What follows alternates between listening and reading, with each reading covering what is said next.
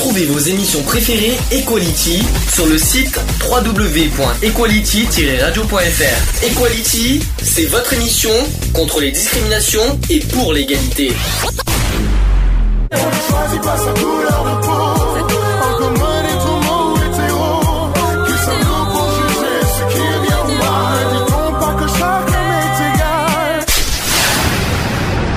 L'union fait la force. Aujourd'hui, euh, on va parler de là, un petit peu, on va revenir un petit peu sur le domaine de la justice. On va parler plus exactement de l'injustice dans la justice. Alors, quelques petites explications sur ce sujet, Euh, tout simplement parce qu'il y a des, des condamnations. euh, bah, il y a des innocents en prison qui, voilà, je, Qui sont condamnés il y a- à tort Voilà, il y, a des- il y a des euh, condamnés à tort. On va parler aussi des des comment s'appelle des, bah, des des peines aussi de prison qui met euh, un petit peu insolites et qui euh, qui fait réfléchir. Qui sont balancés à l'aveugle, va dire. Non, pas- c'est pas forcément l'aveugle, c'est que. euh, Bah, qui sont balancés de façon euh, aléatoire euh, pour pour rien et souvent pour une pour un- une cause minime ils prennent pas mal d'années de prison et voilà. Bon, en tout cas, je suis très embêté. Je voulais, j'avais préparé mes musiques, mais sauf que le lecteur a un gros problème. Alors, me posez pas de questions. Ce qui se passe, est-ce qu'on m'entend bien? On m'entend pas en comme ça? Euh, c'est vrai que ça fait, ça fait un peu bizarre. Donc, euh, je voulais dire que bah, bah, Lionel, si tu veux m'appeler, appelle-moi. Tant pis, on va faire plus tôt que prévu. Je peux pas passer de, pause musicale euh, avec ce problème de, de musique. Enfin, ça va être, ça va faire un peu bizarre. Donc, si tu peux m'appeler, ça serait bien. Voilà, on S'il attend. Parce que je- pour précision quand même que c'est un sujet qu'il nous a proposé en septembre dernier euh, quand il était venu à Bordeaux, euh, qu'il euh, qu'il- voilà quand il, quand il avait parlé de- du domaine de la prison, il voulait à tout prix qu'on parle de ce de sujet euh, de l'injustice dans la justice. Voilà que voilà, je- il nous en dira un petit peu plus pourquoi, tout simplement au téléphone. Si le téléphone euh, 05 56 95 71 26, je pense Lionel que je te le prends pas, tu connais le numéro par cœur. Le chat est allumé www.equality-radio.fr, voilà tout simplement. Allô?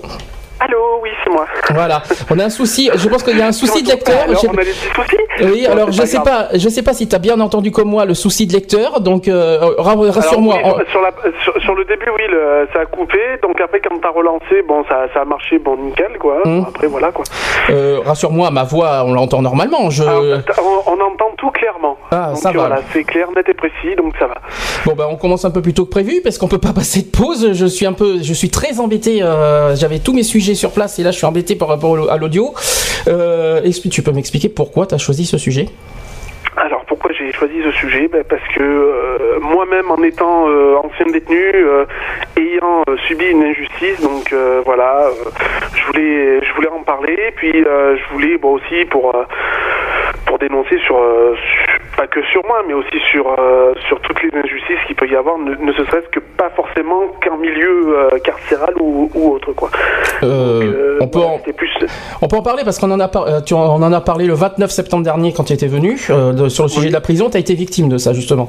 Oui, oui, j'ai bah, oui, bah, fait d'où- 5 ans de, de détention pour, bah, pour les prunes, quoi. hein, De toute façon, on- maintenant que le procès est passé, on peut en parler rapidement. Ah oui, bien sûr, tout à Donc, fait. oui. Alors, tu voilà, as été condamné 5 ans de prison pour un crime que tu n'as pas commis.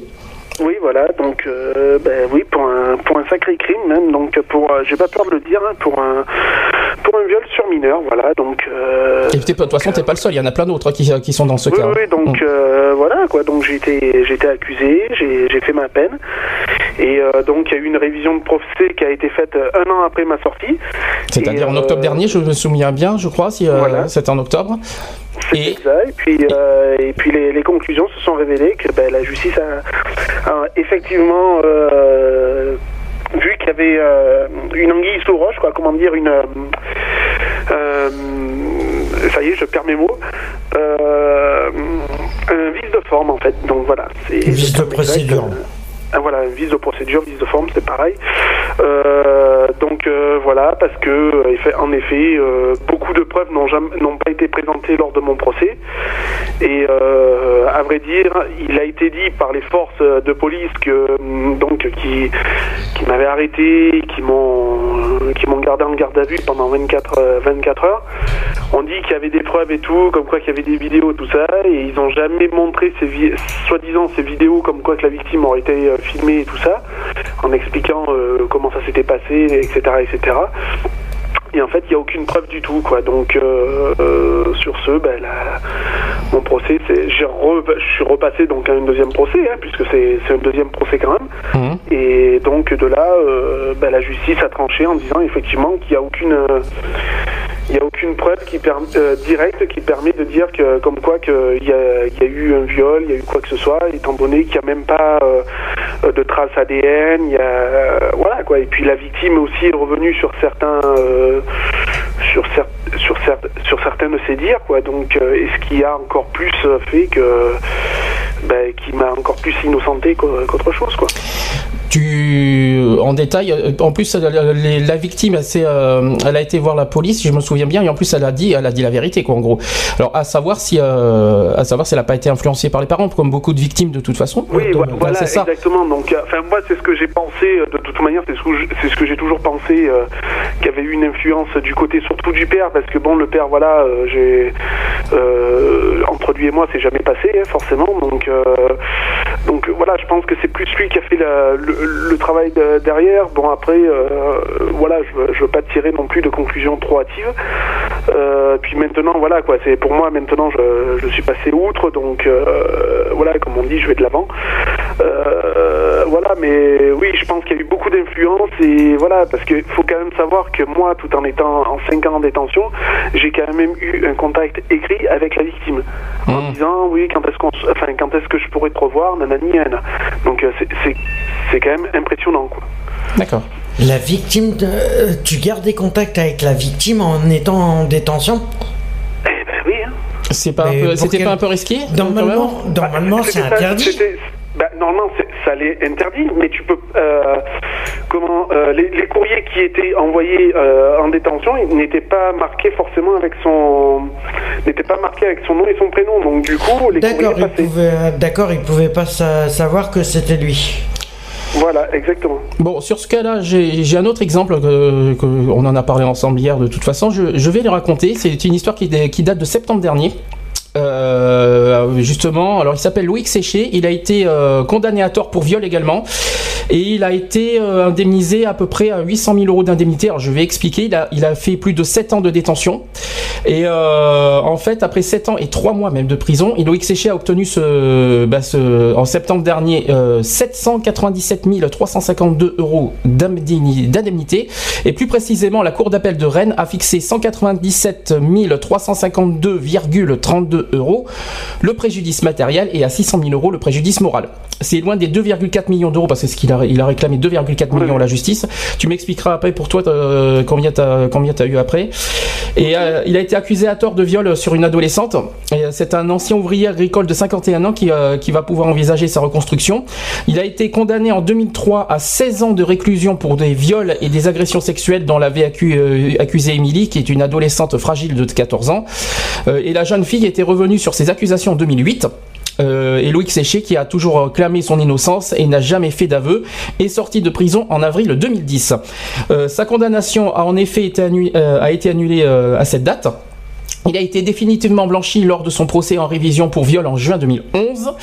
Et après 3862, 3872 jours à crier son innocence, il peut enfin euh, être libre de s'exprimer sur cette horrible épreuve qui, qui, lui a obligé à vivre, euh, lui et sa famille.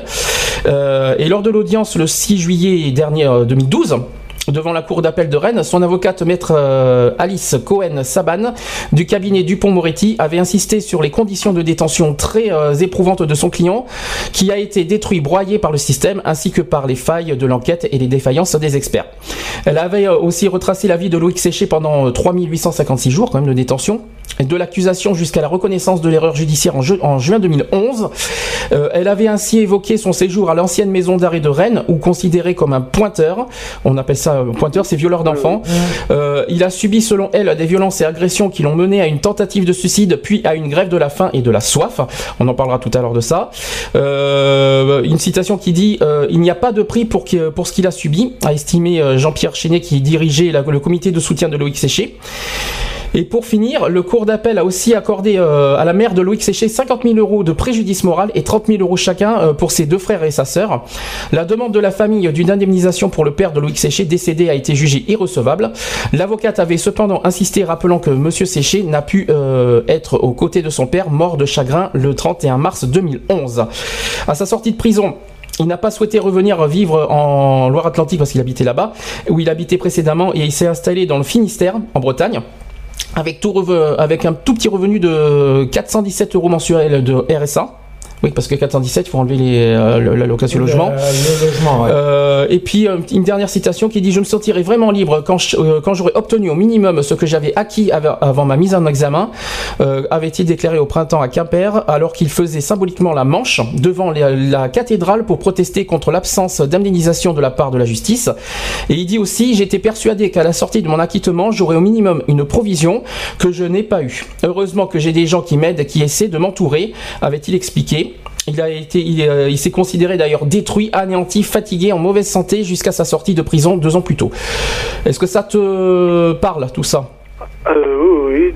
Ça te, oui, je pense que ça, c'est similaire un petit peu à ce que tu as vécu. Tu, je pense oui, que. voilà, exactement. Et puis en plus, euh, bon, notamment euh, Maître Dupont-Moretti, qui, qui est très connu d'ailleurs dans, enfin, dans, dans le milieu judiciaire, hein, puisque j'ai j'ai quelques, on va dire, amis entre parenthèses euh, détenus qui, qui ont eu soit affaire à lui, à lui ou alors qu'il avait en tant qu'avocat.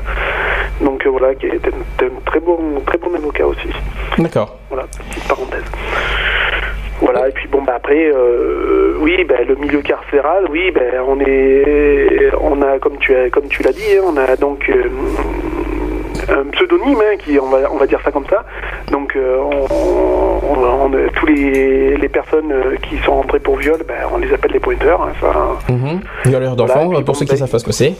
voilà, donc euh, voilà, euh, donc euh, quand on rentre et qu'on ben, est un pointeur, ben, euh, il faut s'attendre à pas forcément passer une détention euh, mirobolante, quoi. hein. donc, euh, ben, euh, Est-ce que tu peux nous, est-ce que tu peux, je sais que tu en as un peu parlé euh, le 29 septembre dernier. Est-ce que tu peux nous, euh, voilà, toi qui as été, euh, tu tu savais que tu étais innocent depuis le début. hum. Voilà, ça Ah c'est la question. Comment tu l'as fait Comment tu l'as vécu pendant 5 ans? Est-ce que tu n'as rien fait euh, le- la première année? Parce que sachant que tu savais qu'il y avait euh, que ça manquait de preuves et que c'était faux. Comment t'as fait euh, T'as pas cherché déjà au début à, à faire appel, à faire tout ça? Alors, Et- disons que la première année, donc juste après la, le, jugement, euh, bon, j'ai été, j'ai été assez déboussolé, donc, euh, donc c'est vrai que je n'ai, je n'ai pas réagi. Mon avocate euh, à l'époque m'a, m'a conseillé plus, de ne pas faire appel parce que vu la, peine qui avait été demandée, euh, va- je vais pas dire que ça servait à rien de faire appel, mais on n'avait pas encore assez d'éléments pour prouver qu'il n'y avait pas qu'il s'était rien passé quoi donc euh, elle m'a plutôt conseillé bon ben d'être patient et de D'être patient 5 ans, c'est bien. J'aime bien, j'aime beaucoup la patience. Alors 5 ans, alors que tu avais ton fils qui est à peine né, tu l'as même pas vu grandir, mais il faut être patient 5 ans. C'est vrai que j'a- j'aime beaucoup cette façon de dire. Tu as vécu 5 ans sachant que tu savais que tu n'avais rien fait, et euh, eux ils te demandent d'être patient. Voilà, donc la première année, c'est vrai que bon, j'ai rien fait parce qu'il faut avaler le procès, il faut avaler la, mise en détention et tout ce que tu vis en détention. Euh, à partir de la deuxième année, donc je suis rentré en contact avec euh, des, des intermédiaires de, de prison. Donc moi, j'appelle ça des, c'est les visiteurs de prison. hein. donc Mm. euh, moi, j'avais une visiteuse de prison qui venait me voir euh, toutes les semaines, euh, qui était anciennement avocate. Donc elle tra- faisait un travail de recherche de son côté. Donc voilà, j'ai sollicité pas mal de monde, j'ai sollicité l'aumônerie, j'ai sollicité, j'ai même sollicité l'OIP. Donc L'OIP, tu peux expliquer ce que ça veut dire? Euh, alors, euh, si je me bien, c'est l'organisme euh, des, indépendant des prisons ou un truc comme ça, je me rappelle plus exactement le terme. Mhm. Donc, c'est- un organisme en fait qui, ben, qui, est, qui est là aussi pour, pour faire en sorte que, ben, que la, la détention se passe mieux, entre parenthèses. Euh, voilà, que les, les droits du détenu soient. euh, donc, quand je parle de droits, je parle bien sûr des droits de l'homme, hein, donc la dignité et tout le reste, euh, soient respectés euh, à la lettre, euh, même si c'est pas toujours le cas. Mhm. Euh, donc voilà, là-dessus aussi, il y aurait fort à dire. Mais euh, euh, bon voilà quoi. Après, euh, une fois avoir pris, solli- sollicité tous les organismes, euh, d'où et aussi donc ma, ma visiteuse de prison, euh, ben, euh, l'enquête a été réouverte donc euh, par un, un an- enfin, un- je vais dire un ami, Mhm. C'est surtout un ami à mon père donc euh, qui, euh, qui est inspecteur de police euh, au commissariat de Carpentras dans le Vaucluse et qui lui a fait des, des, investiga- des investigations un peu plus poussées et donc j'ai été tenu au courant au, fur et à mesure mais bon il faut savoir que ça ça prend pas 6 mois ça prend pas 12 mois ça a pris euh, 5 ans. ça a pris Même 6, parce que le- la révision du procès, c'était cette année. Donc, tu as été condamné en 2000, si je me trompe pas, que je calcule bien 2006, si je me trompe pas. C'est ça, 2006 jusqu'en 2011. Tu as été sorti euh, en 2011. Et puis euh, là, ta révision de procès, c'est 2012. Donc, euh, Ouais, cinq ans et demi, on va donc, dire. euh, donc, en gros, tu as, attendu 6 ans pour ça. Euh, et puis d'ailleurs, euh, question. Euh, donc c'est quand même grâce à la police, les enquêtes, tout ça que ça a été euh, que le poteau rose a été découvert. On est Voilà, d'accord. Donc en fait, voilà, parce qu'il y a eu, euh, donc voilà, parce que bon, on, a- quand euh, il y a des, on a certaines connaissances aussi, donc ça permet de, voilà, et puis cette, moi, cette personne donc qui est, qui est le commissaire de- du commissariat de Carpentras, me connaît bien parce que bon, fut un temps, je faisais partie de la maison aussi, donc voilà, donc on se connaît bien, donc il, il- il savait très bien que voilà, euh, au vu de mes dires, au vu de, du des procès verbaux, tout ça, il y avait quelque chose qui clochait quoi. D'accord. Et donc lui a fait le nécessaire pour, euh, il a enquêté de son côté, il a voilà quoi. La question est un peu stupide, tu trouves ça normal que, que, que- que voilà qu'il faut attendre 5 ans pour que pour qu'il Non, voie la vérité? Justement, donc c'est là où là- révolté, surtout qu'en attendant, j'ai dit tout, au long de mon procès et même tout au long de ma garde à vue euh, que voilà, euh, mon procès verbal allait totalement en contradiction avec ce que- ce qu'avait dit la victime et les parents de la victime, forcément. Euh, voilà, la, garde à vue a été assez musclée aussi, euh, forcément, euh, parce que bah oui, pour te faire avouer ce que tu n'as pas fait, ils sont très forts. Euh, voilà, donc après, pendant le procès, faire comprendre aux magistrats, aux, aux jurés que voilà que ce que tu dis c'est sincère, c'est la pure vérité et que tu es innocent, euh, ça, ça a été un long combat. Bon, moi, mon procès a duré qu'une journée, euh, mais ça a été une journée. euh, Atroce, oui, moralement, oui. J'ai commencé le matin à 8h30, Mhm. je suis parti le soir du tribunal, c'était 11h du soir. Il n'y a pas eu le, le lendemain matin aussi, euh, le vendredi? Ah, tu parles de ton procès le- en le- 2006 Le, le vendredi, j'ai- le vendredi, en fin de compte, j'y suis allé le lendemain, mais uniquement pour la- le compte rendu, quoi. Donc, Oui. qui servait Plus tous les papiers à faire la semaine d'après, tous les signatures Voilà. et tout ça aussi, c'est- ça c'est encore autre chose. En fait, moi la question que, que, que je me pose, tu vois, je l'avais en tête, je l'ai plus. Euh, Qu'est-ce que je voulais dire? Oui, non, c'est pas ça. Tu vois, tu as, eu une révision de procès. Jusque-là, tu me suis, en octobre dernier. Tu as eu préjudice moral. Combien Est-ce qu'on peut le dire? Alors, peut- Déjà, dans un premier temps, j'ai eu le remboursement total que j'avais versé au parti civil dans un premier temps, Hum, donc qui était une somme de 15 300 euros à peu près. C'est pas, pas beaucoup hein, Cette pour être. somme-là m'a été intégralement remboursée. Hum, Euh, j'ai euh, alors les parties, euh, les personnes qui m'ont condamné, donc les parties civiles de l'époque, donc ce qui est du, le père de la gamine et mon ex-femme, ont été condamnées donc elle à 20 000 euros et lui à 35 000 euros. hum. D'accord. Voilà. C'est pas, c'est pas terrible 35 000 euros hein, quand il réfléchit. c'est quoi ces faux témoignages en plus? ça- 5 ans, ça pèse pas lourd. hein. Il n'y a pas eu, il y a pas eu faux témoignages aussi? Ils sont Alors, pas poursuivis pour faux témoignages pour euh, bah, pour ça non plus? Voilà, oui, il y a eu, bah oui, forcément faux témoignage donc de la part de mon ex-femme. Ouais, forcément. Voilà, puisque euh, au lieu d'aider euh, son conjoint à l'époque, eh ben, elle a plutôt, elle a préféré l'enfoncer, euh, ce qui est très sympa en passant. Faux Euh, témoignage, en, en- voilà. en précisant que faux témoignage est durement puni par la loi, je tiens à le repréciser, faut pas l'oublier. Il y en a certains Oui, qui voilà, le. exactement. Je pense que certains ont tendance à l'oublier ça aussi, donc euh, et ça coûte cher. Il Euh, faut savoir aussi, c'est que ben, elle, euh, elle est dans les. Actuellement, euh, elle est dans le collimateur de, de la justice, puisque pour elle, ce n'est pas fini, ce n'a fait que commencer.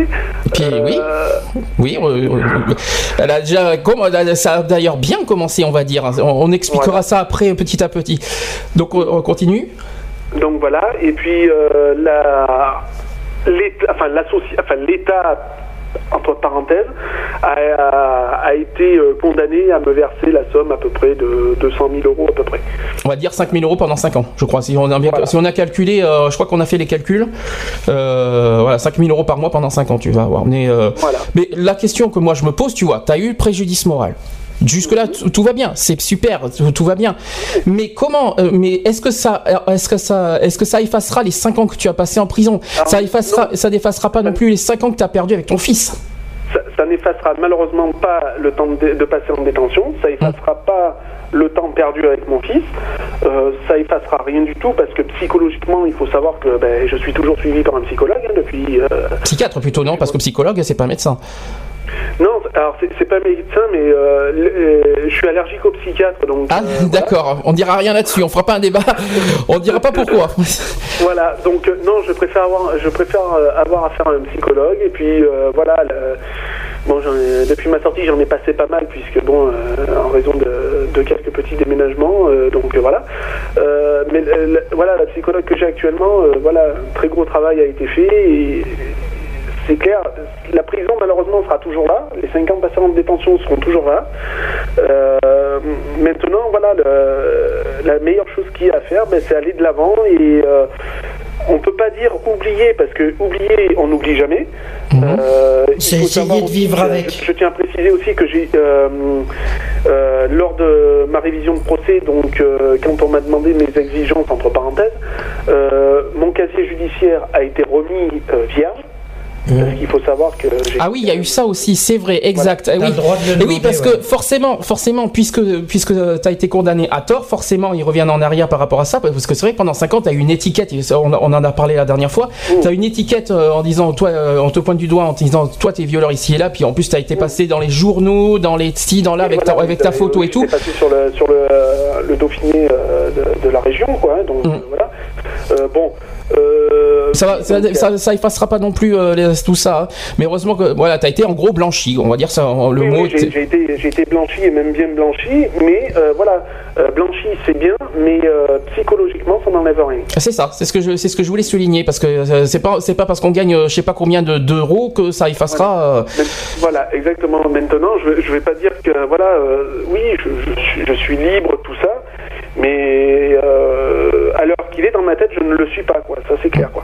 Euh, voilà, pour moi, euh, il y a toujours cette idée de, voilà, ben oui, que j'ai fait 5 ans de détention, que ben oui, ben quand on parle, de, voilà, quand j'entends parler de sujets de, justement sur la détention, tout ça, je, ne peux pas rester indifférent, c'est pas possible. Et le regard des gens, le regard des gens, de la famille, tout ça, ils en pensent quoi? Est-ce qu'ils ont, est-ce des gens Alors moi, quand je suis sorti, en fait, donc j'ai, ma mère m'a repris au sein de la maison nous avons été invités euh, pour l'anniversaire d'une d'un membre de sa famille. Euh, tout le monde était au courant comme quoi j'avais fait de la que j'avais fait de la prison et pourquoi. Euh, je peux je peux dire que à peine sorti qu'on voit du monde, c'est dur parce que tous les regards sont braqués sur, euh, sur nous. Quoi. Mmh. Et euh, voilà, l'étiquette, on a l'impression que ça se voit. C'est ça, c'est ce que ça veut dire que même si tu es blanchi, euh, les gens te regardent toujours de la même façon qu'il y, a 5 ans. Alors, alors qu'il est, voilà, même quand je marche dans la rue, je peux pas m'empêcher de voir que voilà, il y a un petit regard bizarre, ou alors quand, on, quand je suis avec du monde et qu'on veut m'adresser la parole, on me l'adresse pas forcément directement. Donc on, toujours, on, te, voit toujours de la même manière en disant. Euh, exactement. Ben, malheureusement, c'est le, problème des, petites villes ou des petits villages, tout ça de, campagne. C'est que, surtout dans les, dans les Alpes de Haute-Provence, hein, euh, d'où je, je, suis, euh, c'est que tout le monde connaît tout le monde et donc une fois que tu as une étiquette, tu la vis. Qu'est-ce que tu as à dire à ces gens-là justement? Est-ce que tu as un message à passer?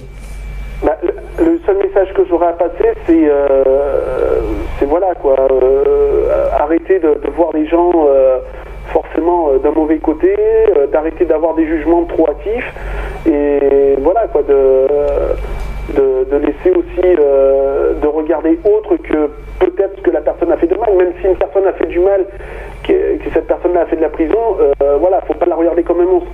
Faut, voilà, parce qu'il y a quand même des personnes qui ont, fait de la prison et qui, qui au fond d'eux sont pas des, des mauvaises personnes, quoi.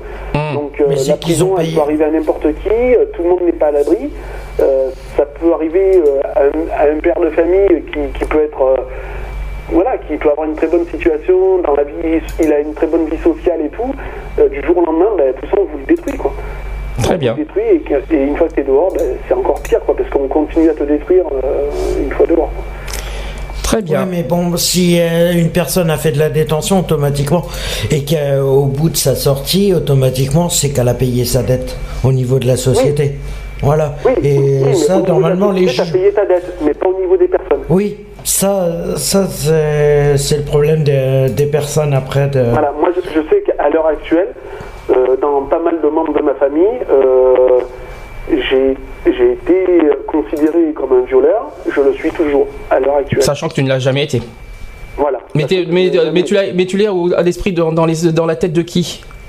De Ah, qui? bah, des, des, des- des- des membres de la famille, donc c'est-à-dire euh, il y a mes frères, il y a mes sœurs. Ah, a- même dans ta famille Ah Ah, oui, ta non, famille, ta famille te regarde encore, euh, te, te juge Ah, encore mais bien, euh, bien sûr, tout à fait. C'est pour ça que euh, quand parce que je peux pas empêcher ma, euh, je peux pas empêcher euh, ma mère de voir ses- sa famille, loin de là. Donc quand je l'emmène pour voir sa famille, je la dépose et je m'en vais. Je ne peux pas rester. C'est pas possible. C'est normal, bah, bah, tu m'étonnes. C'est logique. C'est logique. Et en plus, t'as pas eu de soutien de famille. On, on est, pour, Non, bah pendant non. tes 5 ans. Pendant- alors, faut savoir que pendant 5 ans de détention, euh, à part ma famille, euh, donc ma mère et mon père, Adoptif, il faut quand même préciser. euh, c'est c'est les seules personnes avec qui j'ai eu un contact. C'est les seules qui m'ont m'ont soutenu tout au long. Quoi. Voilà. D'accord. Donc, euh, Lionel, toujours avec nous. Euh, on continue le sujet alors, je t'ai dit Bah que oui. hier, tu avais dit euh, que j'avais trouvé des, des sujets. euh, je te laisse la surprise. Je vais, je vais te raconter tout ça. Et, euh, et on va dire, j'ai 11 exemples. 11 euh, concernant des, des peines de prison qui sont totalement insolites et hors normes. Hors normes euh, je vais en, en citer quelques-uns. Alors le premier par exemple, 30 000 peines, euh, 30 000 euros de peine de prison. Non, non, non, il y a 30 000 peines de prison inexécutées chaque année. Voilà. Euh, un petit, euh, un petit, euh, euh, mince, une euh, petite citation qui dit quel est le signal que nous voulons donner aux délinquants? Quand on parle de la libération de dealers, quand on dit aujourd'hui qu'en France qu'on a chaque année 30 000 peines inexé- inexécutées, vous dites que la justice est sévère, sauf qu'on prononce des peines et les gens ne vont pas en prison. Quel est le signal que vous que, que nous envoyons dans ces quartiers? Alors il y a un chiffre. L'Institut pour la justice a sorti en 2010 euh, une étude qui montre que pour les récidivistes, au sens de la loi, euh, sur 100 récidivistes, deux seulement ont subi des peines planchées en Seine-Saint-Denis. Voilà, ça c'est le premier exemple. Est-ce que quelqu'un veut réagir? Ben, euh, ouais, ça reste quand même assez. euh, Enfin voilà quoi, c'est la justice. Enfin moi, pour moi, ma part, c'est voilà, c'est la, justice. Donc moi, pour moi personnellement, la confiance en la justice, bon voilà, il y est plus, mais bon voilà. Alors, Est-ce que tu sais ce que c'est qu'une peine planchée? Alors j'ai j'ai vu hier, j'ai pas. Oui, j'ai- alors une peine, une peine planchée, en fait, c'est voilà, c'est une peine qu'on qu'on vous donne et qui, qui ne bouge plus. D'accord. Voilà. Qui Alors- n'est pas évolu- enfin, qui n'est pas évolutive. Elle est euh, une peine planchée, c'est-à-dire si on te condamne à une peine planchée de, de 4 ans, c'est 4 ans plein. Voilà, c'est tu t'as t'as aucune remise de peine, t'as rien, t'es es mort quoi. T'es- C'est le pire qui peut t'arriver de toute manière. Donc euh, voilà, Ouais, c'est de la prison, fer- c'est ferme. Alors, voilà, c'est c'est- c'est du ferme, c'est c'est comme du ferme. Alors par exemple, en parlant de ça, ça, ça, m'envoie sur le deuxième exemple. Alors, on parle d'une peine planchée sur 50 seulement est prononcée par les juges en Seine-Saint-Denis. Seine-Saint-Denis, je rappelle quand même là-bas, euh, chaud chaud bouillant quand même. Euh, dans le ressort du tribunal de Bobigny en- entre août 2007 et juin 2009, 26 peines planchées entièrement fermes ont été prononcées sur un total de 1212 personnes condamnées en état de récidive légale, soit un total de 2% de peines planchées fermes, moyenne nationale 18%. Ouais. La moyenne nationale, c'est là, deux- c'est 18%, alors qu'en Seine-Saint-Denis, 2%. hein. Ouais, et pourtant, l'erreur. normalement, euh, normalement euh, apparemment, on aurait dit que à Paris, les, les personnes euh, comme ça, les, les peines étaient beaucoup plus, plus fortes et beaucoup plus respectées. Et ben, la preuve, non.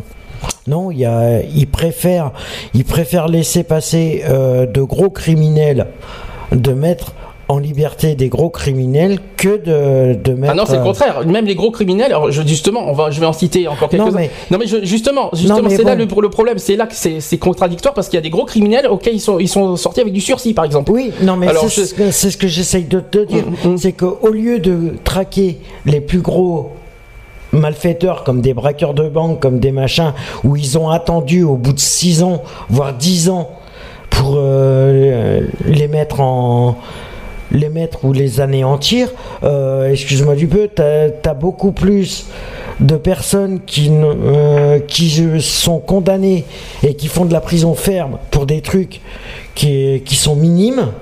Hum. Voilà, qui sont minimes ou qui n'existent pas, et ça je trouve ça intolérable. Alors, troisième. euh, Lionel, tu veux rajouter quelque chose entre temps Parce que n'oublie pas que tu réagis. hein. Tu fais comme si tu étais à la radio. Oui, oui, hein. non, oui, comme Tu si- fais comme si tu étais dans les studios comme tu faisais. Il n'y a pas de souci. hein. Oui, oui, non, non, bien sûr, bien sûr. Alors, euh, troisième exemple. Alors, cette fois, c'est Manu, 37 ans, qui l'avoue sans détour. Alors, voilà ce qu'il dit. Avec moi, on a tout essayé. Placement en famille d'accueil, suivi par, un, euh, suivi par un éducateur, rappel à la loi. Autant le dire, ça ne m'a fait ni chaud ni froid. Et sa première condamnation à, la- euh, à de la prison ferme n'y a rien changé. Alors, il a, il a dit aussi, à 16 ans, après une quarantaine de, euh, de cambriolages, j'ai écopé d'un mois derrière les barreaux. Quarantaine de cambriolages, un mois ferme. hein. Super. Euh, c'est tellement ridicule que je crois même pouvoir dire que ça m'a incité à continuer. Ah bah automatiquement. Forcément.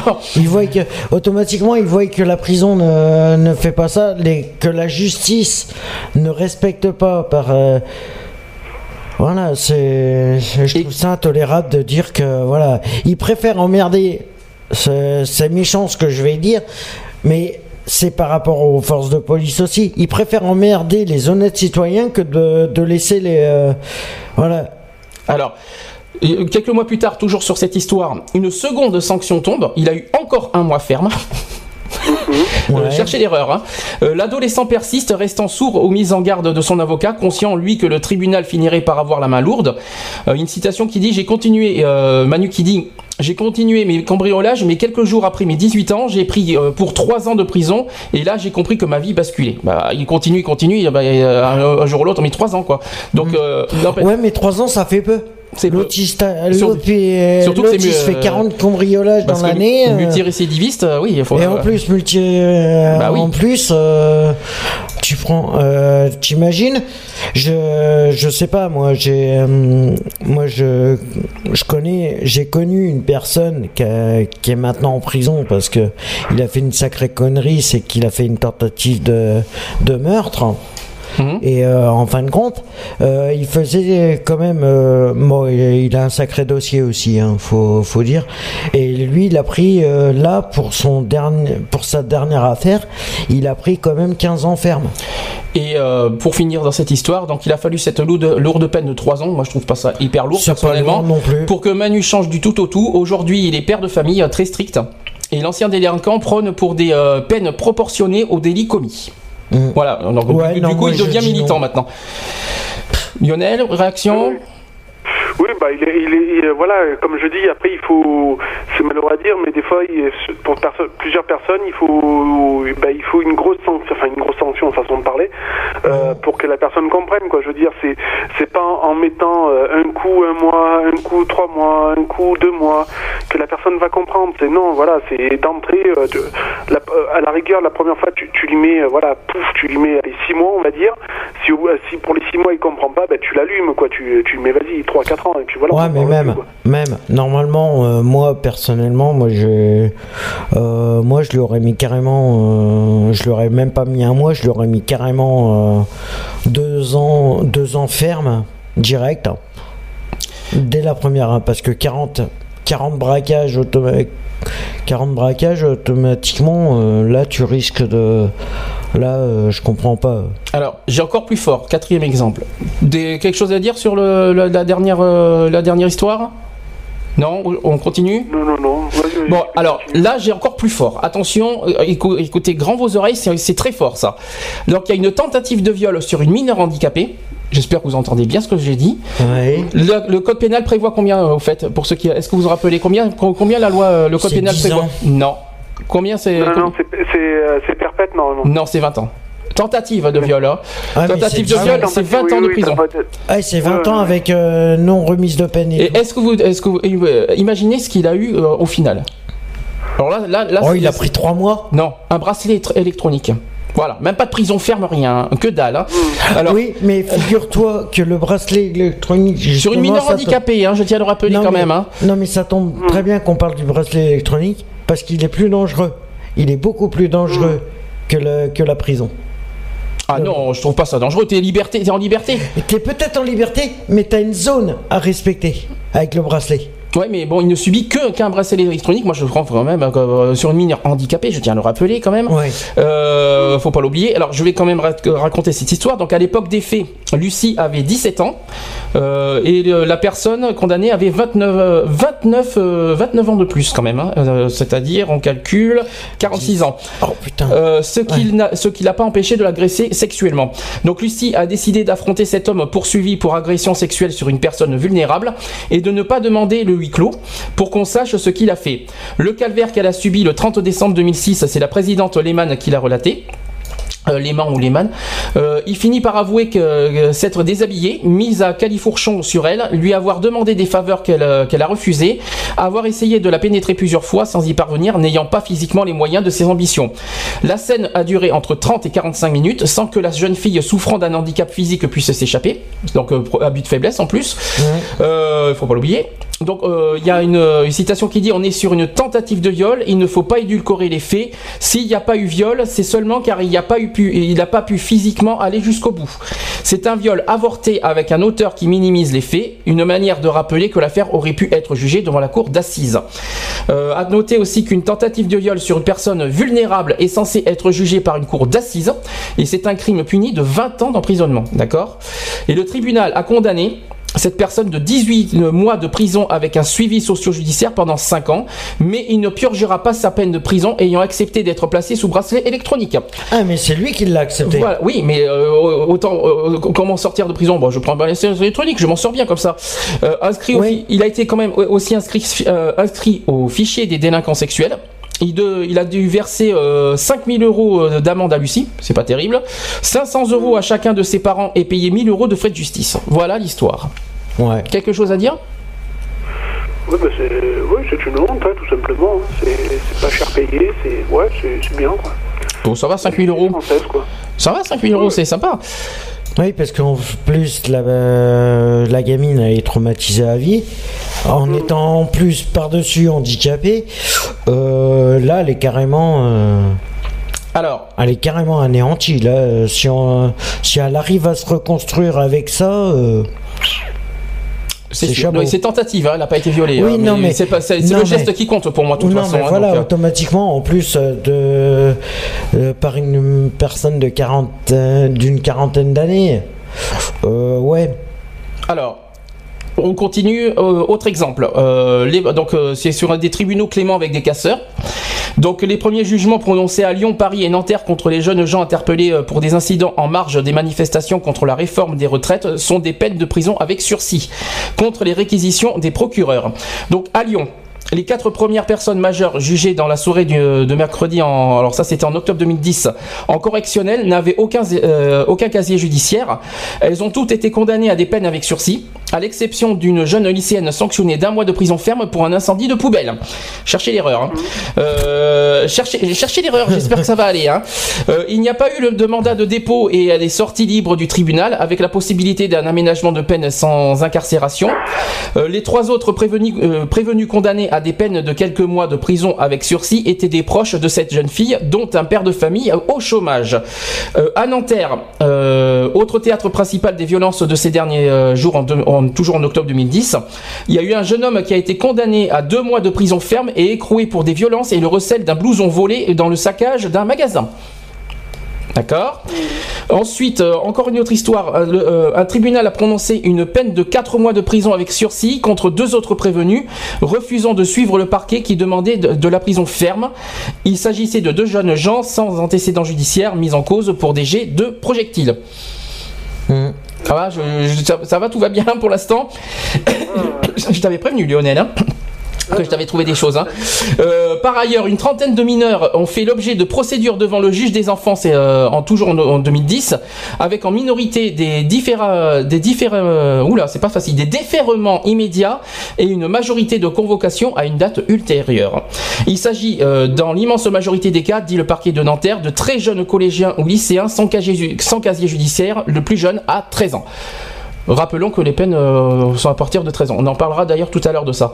Euh, de, de quelque chose, des choses à dire là-dessus Alors le coût du le coût du de, des jets de projectiles c'est quand même pas mal et euh, le un mois de prison ferme pour une poubelle, bravo aussi, c'est sympa. Cherchez l'erreur, il y en a il y en a qui s'en sortent avec du sursis pour des crimes euh, graves et il y en a qui ont un mois ferme pour des pour, pour des poubelles brûlées. Bon ben pourquoi pas hein Non, mais bon, voilà, ça, ça, ça, ça démontre encore une fois que, comme quoi, que la justice, bon, elle est, euh, elle part en, en vrille, quoi, hein, je veux dire. hein. donc il faut, je pense qu'il il faudrait qu'ils revoient un peu leur, euh, leur façon de, de condamner les, les gens, quoi. Je pense que c'est plus ça, quoi. Alors encore un autre oui, tu veux dire quelque chose avant? Non, non, non, c'est juste que. euh, D'accord. Parce qu'il faut que je poursuive. Euh, encore un autre. Alors, il viole un enfant. La cour d'assises a a prononcé qu'un sursis. Alors, je vais expliquer. Euh, Dans son verdict rendu euh, toujours en 2010, et c'était en octobre 2010. Euh, La cour d'assises de Lot-et-Garonne a condamné un homme de 35 ans à 4 années de réclusion criminelle avec sursis pour des faits de viol commis au préjudice d'un adolescent de moins de 15 ans. Rappelons que c'est pédophilie, moins de 15 ans. Enfin, Mmh. euh, mineur, oui, euh, automatiquement. moins de c'est 15 ans, euh, rappelons que l'âge euh, sexuel minimum, 14 c'est 15 ans. C'est 15 ans, oui. C'est 15 ans là, en Ouais, France. c'est hein. euh, c'est de la pédophilie. Euh, ensuite, les faits poursuivis se sont déroulés entre 1993 et 95. Alors je sais que c'est loin, mais ça, ça mérite d'être euh, d'être euh, annoncé. Donc euh, entre l'accusé et sa victime, le premier, comme il espérait à l'ouverture des débats, évite l'incarcération, tandis que le second est confirmé dans sa position de partie civile, avec ce verdict qui, qui va en deçà des réquisitions du ministère public. L'avocat général avait demandé une peine de 5 années de réclusion criminelle avec sursis, avec sursis quand même, hein, excusez-moi du peu. Euh, le cours et le parquet général en sont, se sont en revanche rejoints sur la durée de la peine de sursis et la- de la mise à l'épreuve. Elle sera de 3 ans. Hum. Mais c'est du sursis. Cherchez l'erreur. Bon. Mais euh, moi, ce que je, ça me fait penser en, en écoutant tout ça, c'est que ça me fait penser à une histoire qui s'est passée aussi en étant, en étant mineur, euh, moi en étant mineur aussi. C'est le, le problème, c'est que j'étais, j'étais placé en foyer. J'étais placé en foyer et il y a deux mineurs, euh, deux mineurs qui se sont euh, qui se sont amusés à, hum, à, faire, à avoir des abus sexuels et en fin de compte c'est moi qui ai tout pris dans la gueule. On a cru que c'était moi qui avais abusé d'une mineure. C'est le fameux histoire d'un viol collectif, c'est ça que j'ai Voilà, vu, euh, quand j'ai vu dans le dossier, le d'accord. fameux viol collectif D'accord, qu'il y a eu. Et en fin de compte, euh, c'est moi qui ai tout pris dans la gueule. Euh, parce que euh, en fin de compte, euh, les deux jeunes qui ont fait ce coup-là euh, ont tout balancé, ont cru que euh, ils allaient rien avoir. Ah ben, oh, enfin- c'est- tellement en fin plus de compte, j'ai pris trois ans, j'ai pris trois mois de prison euh, pour euh, pour une connerie que j'avais pas. C'est pour ça que t'as pas de casier judiciaire, donc cherchez l'erreur. Et donc euh, cette histoire n'apparaît pas dans mon casier judiciaire. Donc l'histoire, au- autant trouver un bouc émissaire. Je me suis Ouais, dit, voilà. donc on s'en sort, on trouve un bouc émissaire et c'est lui qui prend. C'est Ouais, plus facile, c'est plus facile à dire qu'à faire. Mais ça c'est encore une autre histoire, c'est pas la même chose. Ah Oui, non, mais voilà, c'est des histoires qui sont qui, qui sont quand même, tu peux, ça peut te, euh, ça peut te bien briser une vie à tout jamais. Et c'est ça le problème. Et après. Quand on te dit, euh, quand tu sors de prison et qu'on te dit oui, bah de toute façon maintenant, euh, le mieux c'est d'oublier. euh, Excuse-moi du peu, c'est pareil pour les psys et voilà. Ils disent oui, mais tu ferais mieux d'oublier. Ça sert à rien de rester sur ça. Mais Lionel. bon, tu peux pas l'oublier. Lionel qui est bien silencieux depuis euh, 5-10 minutes, là il, il écoute. Non, non, non, c'est que j'écoute attentivement pour pas, pour pas non plus dire de, de. Ah, t'es en direct, hein, donc tu risques rien. Tu risques pas de nous couper avec 20 secondes de décalage, tu risques rien. Donc, euh, Oui, oui, non, non, mais je, je sais, non, non, mais c'est parce que je veux, je, je veux pas non plus euh, donner de fausses. euh, c'est pour ça que j'écoute bien euh, ce qui est dit, quoi. Alors, dans ce cas, on continue. Alors, euh, un autre exemple, par exemple, une agression sur un policier. Tiens. Et euh, la justice remet euh, la personne en liberté par souci d'apaisement. Donc euh, on va expliquer. Donc c'est un contrôle de police qui a, qui a mal tourné un lundi après-midi. Un policier étant frappé par un jeune homme. Et à l'audience, les amis euh, du prévenu sont venus en force sous le regard de nombreux policiers. Alors il y a une ambiance électrique bien sûr dans la salle d'audience du tribunal correctionnel. C'est correctionnel. hein. Euh, un jeune homme était jugé dans le cadre d'une comparution immédiate pour violence sur un policier. Une vingtaine de ses amis assistaient à l'audience et à peu près autant de policiers en tenue ou en civil. Un jeune homme, donc 19 ans, sait qu'il risque gros car il, a, il est en situation de récidive légale. En Euh, ses, ses amis ne l'ignorent pas non plus. Euh, la veille, une bagarre a éclaté entre lui et deux policiers de la brigade anticriminalité. Allez. La scène se déroule place Turgot à la Roche-sur-Yon. Lors d'un classique contrôle routier. Il est 14h30 et il est au volant d'une voiture. Il est pressé, il a un rendez-vous pour du travail. Problème, le jeune homme n'a pas n'a plus un seul point de sur son permis de conduire. Bien. Alors, mais si le jeune homme est devant les juges, c'est aussi et surtout pour la bagarre. Au cours de son interpellation, il a copieusement arrosé les deux policiers de nom d'oiseau avant de s'énerver et d'asséner un, violent, un violent coup de tête à l'un des policiers. Donc c'est un geste au passage involontaire, euh, plaide le jeune homme. Mmh. Et pour lui, euh, c'est en se débattant alors que les deux policiers lui avaient déjà passé des menottes que sa tête aurait heurté le nez du policier. À quelques pas derrière lui, euh, la victime fait non de la tête. Euh, il a des pansements sur le visage, diagnostic du médecin au passage, un déplacement de la cloison nasale, peut-être une, euh, une, fracture et une interruption de travail de 4 jours. Euh, le parquet réclame, a réclamé à l'époque 18 mois d'emprisonnement, dont 6 mois de sursis de mise, mise à l'épreuve. Mmh. Et le tribunal, au final, l'a condamné à un an, dont 8 mois assortis d'un sursis. Un jugement d'apaisement, le tribunal n'ayant pas ordonné son placement en détention à l'issue de l'audience. Les amis du prévenu sont repartis dans le calme. Dans le, pour le syndicat d'Alliance, c'est le signe d'une délinquance de plus en plus agressive. Réaction? Oui, euh, il, est pas un peu mytho, euh, le flic, non? Ah, c'est une. Alors, c'est vrai que. Alors, euh... quand même bizarre, c'est euh, les menottes dans le dos, parce que généralement elles sont dans le dos. Euh, je serais curieux de savoir comment le gars a fait pour mettre un coup de tête au, au flic. Je, je, suis curieux de savoir. Hum. Mais c'est surtout que moi, il y a un truc que je comprends pas. C'est pour un contrôle routier, sachant qu'il avait, il avait plus de points sur son permis, je comprends pas pourquoi ils lui ont foutu les menottes. Mhm. Ah bah, Qu'est-ce que ça vient De fuite ou un truc comme ça, après voilà quoi.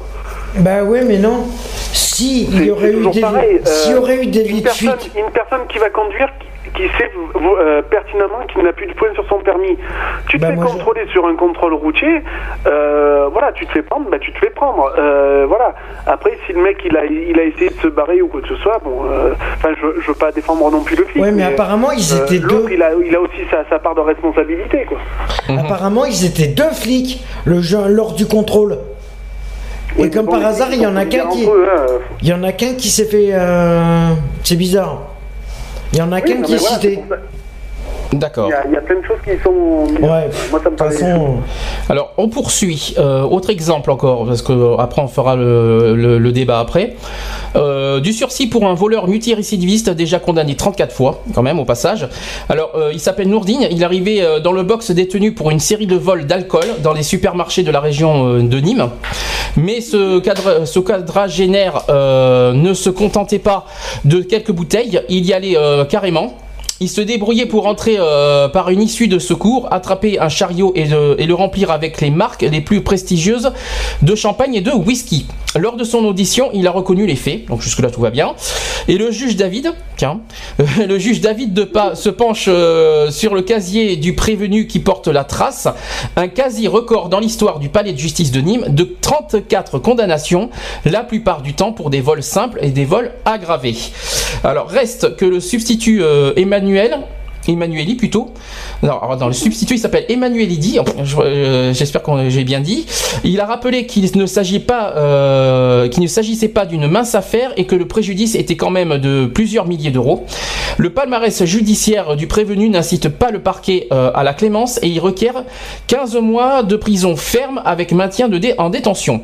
Son avocate, maître Khadija Aoudia embraye euh, euh, immédiatement et souligne euh, que toutes confondues, les peines, infligées à son client l'ont envoyé derrière les barreaux durant 22 ans.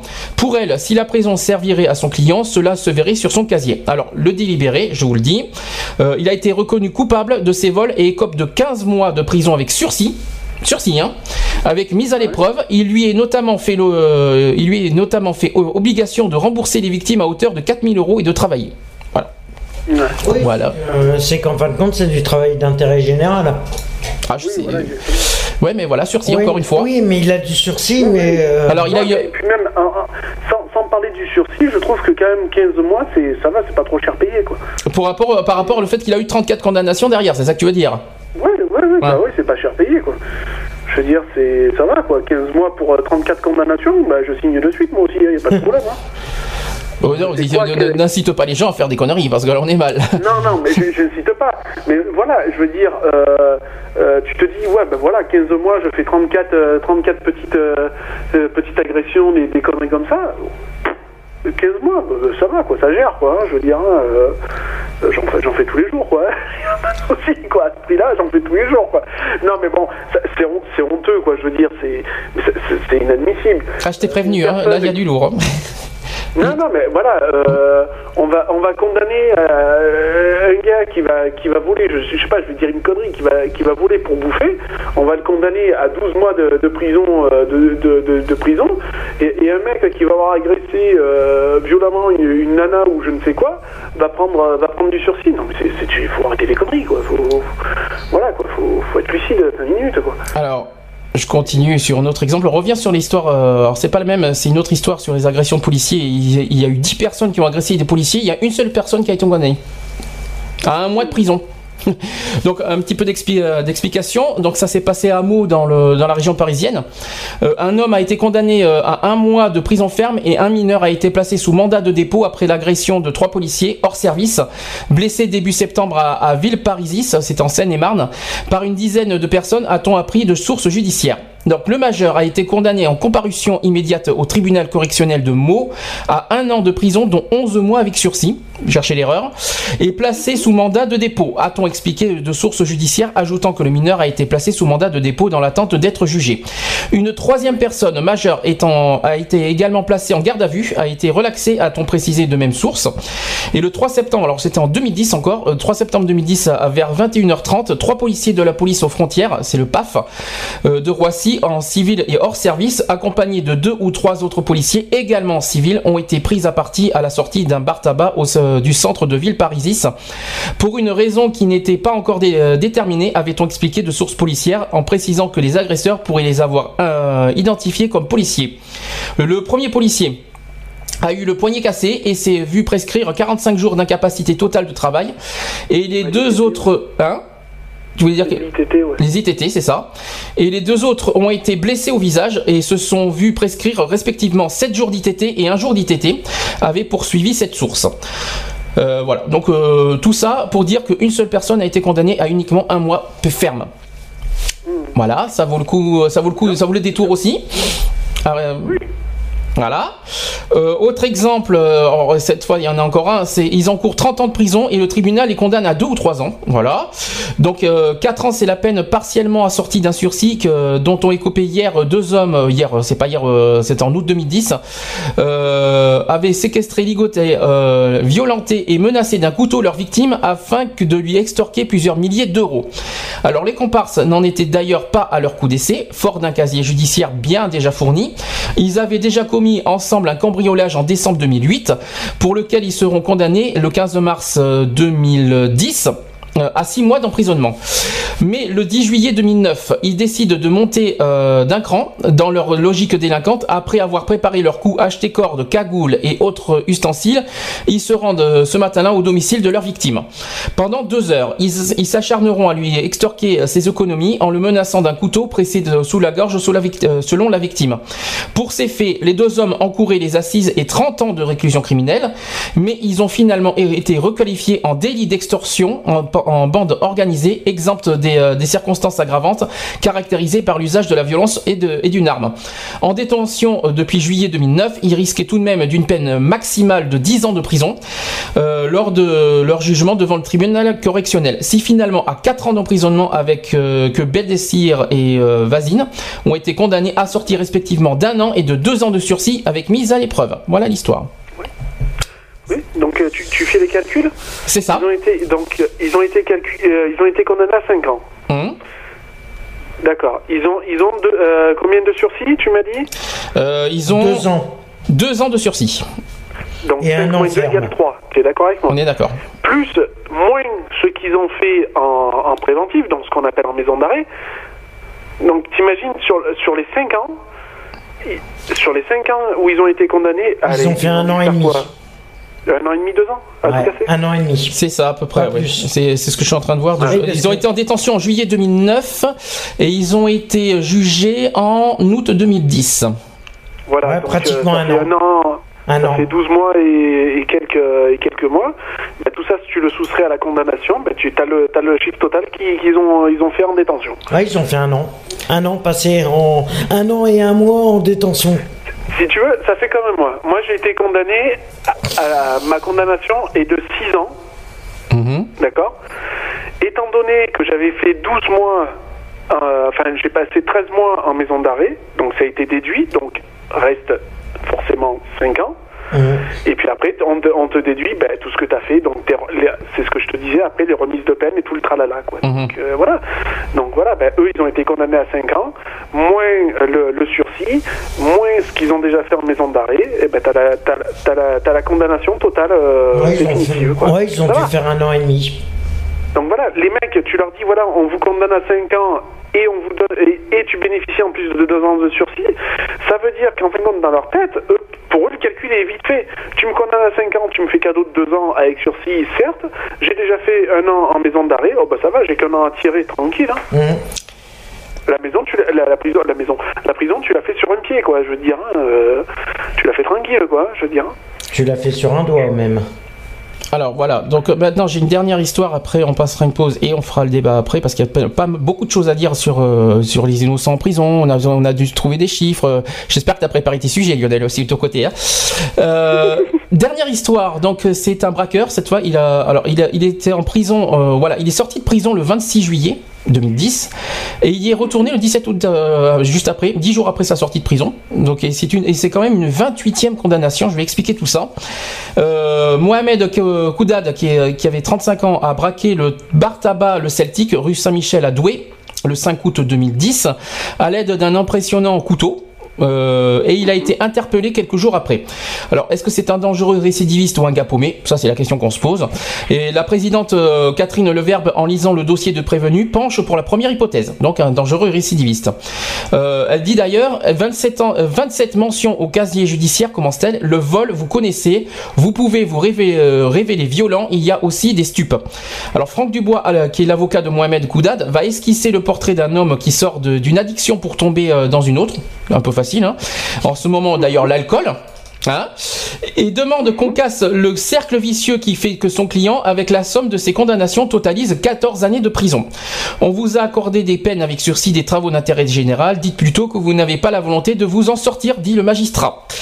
Euh, et après, Mohamed Koudad a répondu on ne m'aide pas. Euh, en guise d'explication, on vous a accordé des peines avec sursis des travaux d'intérêt général.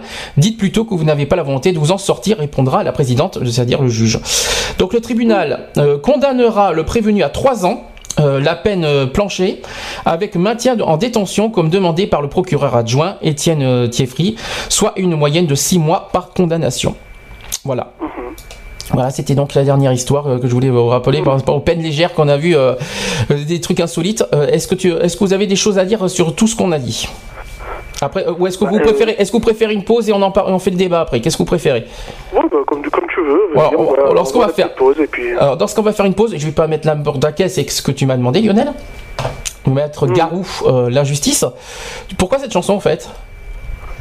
Bah, pourquoi, euh, pourquoi cette chanson bah, Parce que voilà, euh, forcément, elle parle d'injustice et puis euh, elle est voilà, ça, elle est aussi pour faire voir que ben il n'y a pas que comment dire, il n'y a pas que dans il n'y a pas que pour des personnes aussi dans le milieu carcéral où il existe une injustice. L'injustice, on la vit tous les jours. Tout- toutes les cinq minutes, il y a une injustice qui, se fait dans le monde. Donc voilà, quoi. C'est euh, voilà, c'est histoire aussi de, de mettre un, un petit, une petite parenthèse, enfin pas une parenthèse, mais un petit bémol sur euh, sur tout ça, quoi. Donc, on va faire euh, des débats. Alors, j'ai plein de questions euh, que, voilà, que j'ai trouvées. Euh, comment défendre une erreur judiciaire? Voilà, ça c'est la question. Ouais, bah, comment défendre une, une erreur judiciaire? Bah, Il suffit de... Enfin, il suffit. Enfin, pour ma part, euh, mon expérience, euh, une erreur judiciaire, pour, euh, pour battre ça, bah, il faut voilà, il faut, faut déjà être bien, euh, bien entouré et puis essayer de... de, de- de trouver un maximum de preuves de, euh, qui, qui puissent innocenter euh, qui puissent innocenter quoi et puis voilà parce que malheureusement euh, quand on dit que la parole fait l'homme ben, la parole ne fait pas tout quoi Alors, moi, j'ai une, réponse là-dessus. Il dit que, alors, une personne qui a été victime, il dit qu'il faut tout reprendre à la base. Et il a mis en place euh, tout un protocole, examiner tout ce qui n'a pas, ce qui n'est pas clair dans l'affaire, tous les, tous les éléments qui n'ont pas été creusés. Donc, il y a recours. Oui, oui, voilà. Faut, en fait, il faut reprendre tous les éléments, donc euh, tout en, tous les procès-verbaux, tout, tout ce qui a été dit, ce qui a été fait, tout ça, et voilà, re- redécortiquer euh, tout ça euh, calmement, posément. Et certains ont recours des fois à des détectives privés hein, aussi. Et on, on oui, fait. exa- exactement. Voilà. Bah, moi, moi, mon père voulait en engager un, donc, pour te dire, hein, donc euh, voilà. Et puis bon, ben euh, finalement, ça, il l'a pas fait. euh. Après, j'ai eu beaucoup, comme je t'ai dit, moi j'ai eu beaucoup, j'ai eu beaucoup de monde quand même qui m'a pas mal entouré. J'ai eu, euh, j'ai eu notamment ma, ma tante aussi, j'en ai pas parlé tout à l'heure, mais une de mes tantes qui est sur Paris, qui, qui elle connaît, euh, connaît bien les ficelles de la loi, tout ça. Donc elle a, elle a interpellé les, les hauts, là-haut au ministère de, la justice, tout ça. Donc, pas mal de chamboulements, tout ça. Quoi. Moi, j'ai eu des courriers du, du ministère de la Justice de Paris, donc euh, voilà quoi. Alors, on, on parle aussi qu'on tente d'expliquer que scientifiquement, ça ne peut pas être euh, la personne. On peut essayer également de s'attaquer à la partie civile si on pense qu'elle n'est pas tout à fait honnête. On essaie d'empêtrer la victime dans son mensonge si vous en êtes convaincu. Voilà, ah tout oui, non, simplement. bien sûr. Alors, deuxième question au niveau des conséquences. Alors, euh, conséquences euh, d'une erreur judiciaire, hein, je parle, on est toujours là-dedans. hein. Alors, que- que- qu'est-ce que d'après toi, euh, quelles sont d'après toi les conséquences après une erreur judiciaire? On en a parlé un petit peu au début, mais euh, Bah, les- les conséquences euh, pour euh, pour la personne qui a été incriminée à tort, euh, euh, bah, euh, les conséquences, elles sont que euh, il y en a pas tellement quoi. Enfin, bah si quand même. Alors, oui, bah si, si quand même. Tu as. Si, il y en a pas mal à tu as quand même euh, quel- quel- quelqu'un qui a, qui a été accusé à tort qui ressort quand même détruit, sa vie est détruite, sa Ah vie oui, sociale. non, non, Attends, Mais automatiquement, il peut. Bien sûr, c'est sûr qu'après Sa vie sociale. toujours le- sa vie sociale qui est fichue, sa vie familiale mal barrée, ses relations conjugales compliquées, euh, des dettes de partout parce que sous contrôle Pour judiciaire. retrouver, pour se retrouver Euh, du boulot, c'est c'est même pas la peine euh, investi, d'en parler. investi énormément pour prouver l'innocence. Et, euh, ensuite, euh, oui, parce qu'en plus c'est c'est difficile de dire je suis innocent, puis en plus de le prouver quoi. Mmh. Et en qui on répond paie ton crédit. Donc malheureusement les conséquences directes sont divorce, séparation, solitude, suicide. Mmh. Voilà, ça c'est les quatre Oui. mots qui, qui ressortent. Et le, le but aussi, le problème aussi, c'est qu'au niveau du monde du travail, par rapport à ce problème-là qui est Ah, ça c'est encore autre chose. Ah oui, forcément. Euh, que- Ça joue. Le fait que tu te- que tu t'aies pris une détention automatiquement, même que tu sois innocent et que tu sois en détention, automatiquement le monde Ah oui. de la prison, Alors, le monde Alors, de la après, prison. Au niveau de l'emploi, il faut, il faut quand même. euh, honnête. En fait, moi, je veux dire, voilà, il faut être honnête d'entrée. Euh, moi, j'ai mon, mon emploi précédent, euh, j'ai été honnête avec, mon patron. Quoi. Il m'a dit, voilà, il m'a dit, il y, a, il y a un truc que je comprends pas sur ton CV, il y a un trou de, de 5 ans et tout. J'ai été honnête avec lui. J'ai dit, voilà, j'ai fait de la détention, j'ai été, accusé pour. Est-ce que tu trouves que- je n'ai pas commise tu trouves que c'est une bonne idée de, de- condamné à 5 ans. Question, c'est- une, vraiment une bonne idée de, de- de dire la vérité ou est-ce qu'il fallait marquer en divers dans ce Alors, cas dans ton CV Moi, directement j'ai passé Justement, je, je m'étais- je m'étais renseigné à- auprès donc de- du service euh, d'insertion des probations, donc des SPIP. Le service des probations, Donc la, la- la dame qui s'occupait de moi, je me suis, je me suis, euh, j'ai demandé aussi à, à une conseillère du pôle emploi tout ça. Euh, moi, euh, on m'a toujours dit, voilà, euh, si on vous pose la question.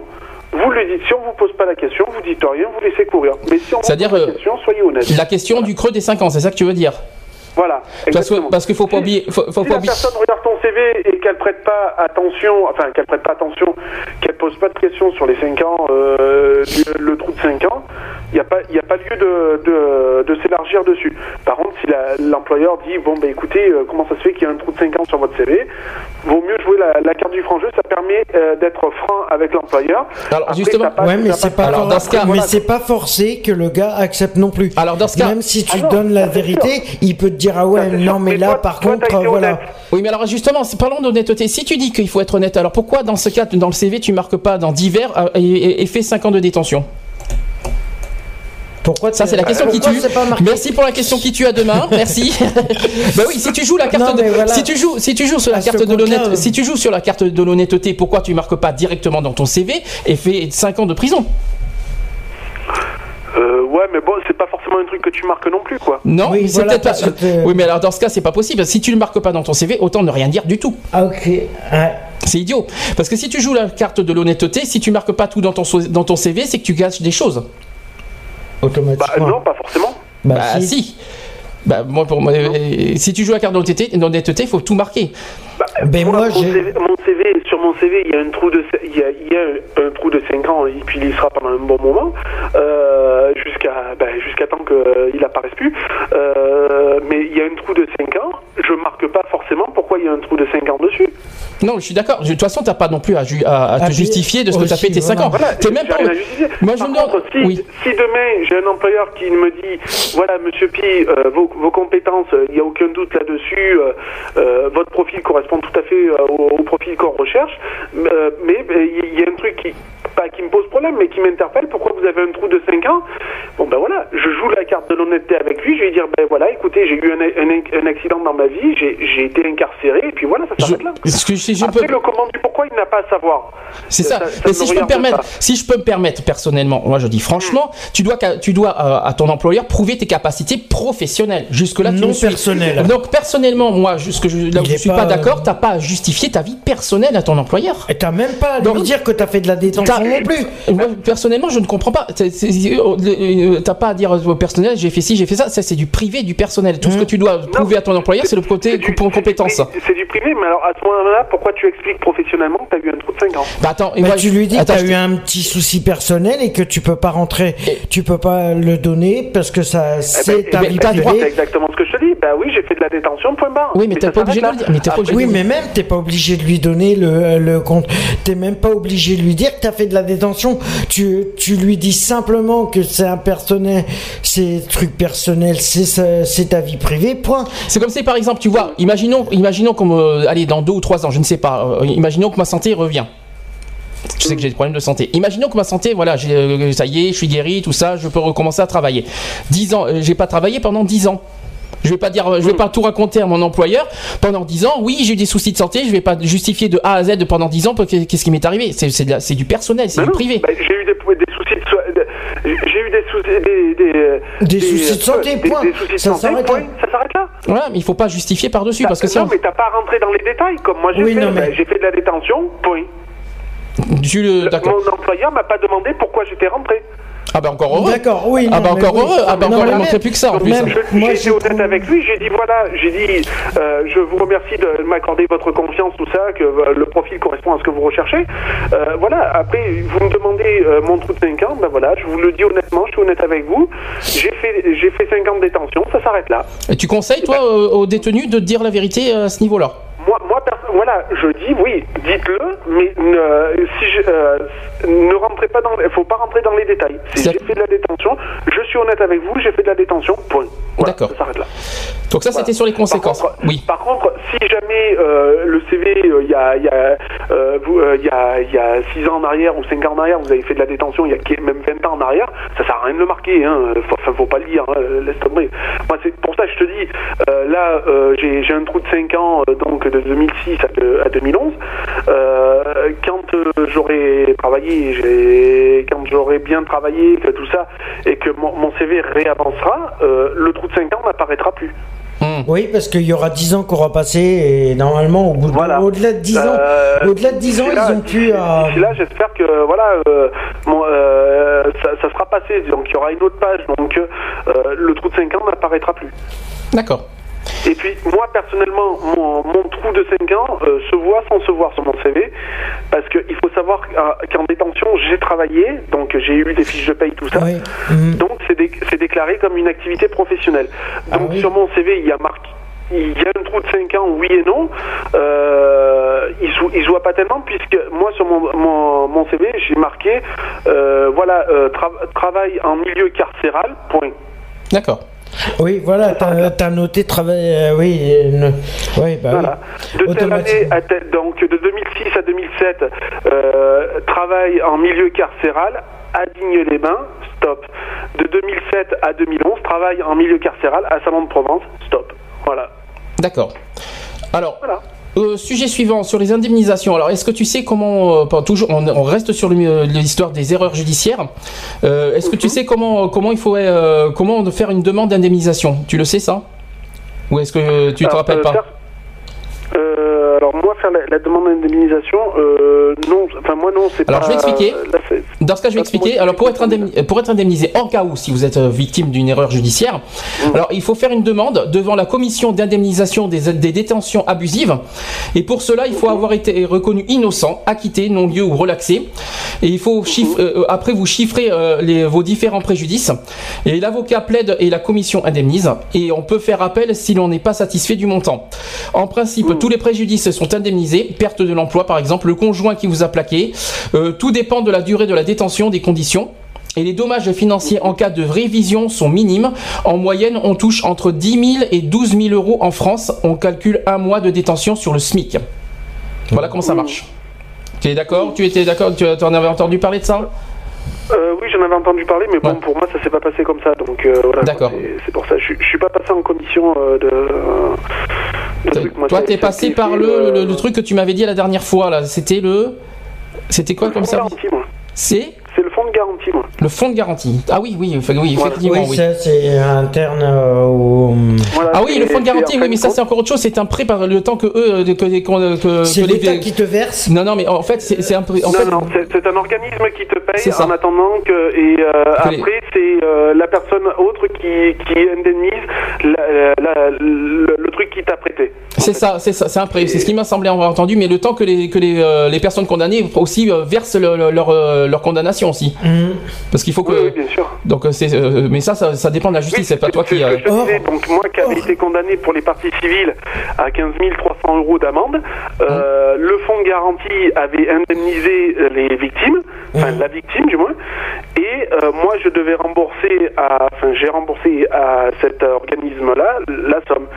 Et ben maintenant ça, ça a été vice versa en fait, si tu veux. Donc Ouais, maintenant, puisque- c'est l'organisme qui m'a versé à moi et c'est aux personnes qui ont été incriminées de rembourser au, à l'organisme. Alors, euh, dernier recours par rapport aux erreurs judiciaires, c'est sur la. On parle de la médiatisation. Alors ça, c'est vraiment euh, risqué quand même, je trouve, comme comme recours. Alors c'est vrai que beaucoup de dossiers d'erreurs judiciaires sont médiatisés, et il est pour euh, la médiatisation de ce type d'affaires. Alors par exemple pour Dils, si je n'avais, euh, il dit si je n'avais pas veillé à ce que ce soit médiatisé, il n'aurait pas été acquitté. Voilà. Donc on parle de la médiatisation, mais euh, sur- De, de toute manière, quand, quand on parle donc de, de réparation ou de, de tout ça, et du moment où on emploie le, le truc, de toute manière, voilà, euh, moi je vous avertis, j'ai prévenu les médias, j'ai prévenu Nanani Anna, euh, t'as- t'es sûr à, 100 à 90% de gagner ton, ton truc, quoi. Donc Ouais. euh, voilà, quoi. Oui, parce que justement, ils ont. Ils, ils, ils, ils ont- ils aiment pas que ce soit immédiatisé, quoi. Voilà, ils ont peur que, que d'apprendre ça dans les journaux, de Ah ben, de, de non, c'est pas- l'incompétence. C'est pas, tellement la question d'a- d'apprendre ça par les journaux, c'est qu'il faut savoir c'est que la justice française, eh ben, c'est le pilier, hein, donc le pilier, donc euh, quand tu, tu fais voir que finalement la justice française a des faiblesses, euh, ben voilà, donc tu Ça mets leur le plaît pas. système judiciaire en, en faille, quoi. Ça leur plaît pas, Et ça, ils tout aiment pas, hein. simplement. Alors quelques définitions parce qu'il y a certains qui sont un peu perdus sur quelques mots en justice. euh, il faut qu'il faut préciser. Alors est-ce que vous savez ce que c'est qu'un non-lieu? Alors c'est quoi un non-lieu?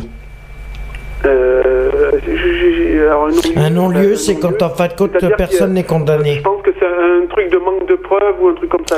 Alors non-lieu c'est une décision par laquelle une juridiction d'instruction se fondant sur un motif de droit, une insuffisance des charges, ne donne aucune suite à l'action publique. Donc effectivement Ouais, c'est un manque de preuves. preuves. Alors après la relaxe, c'est quoi?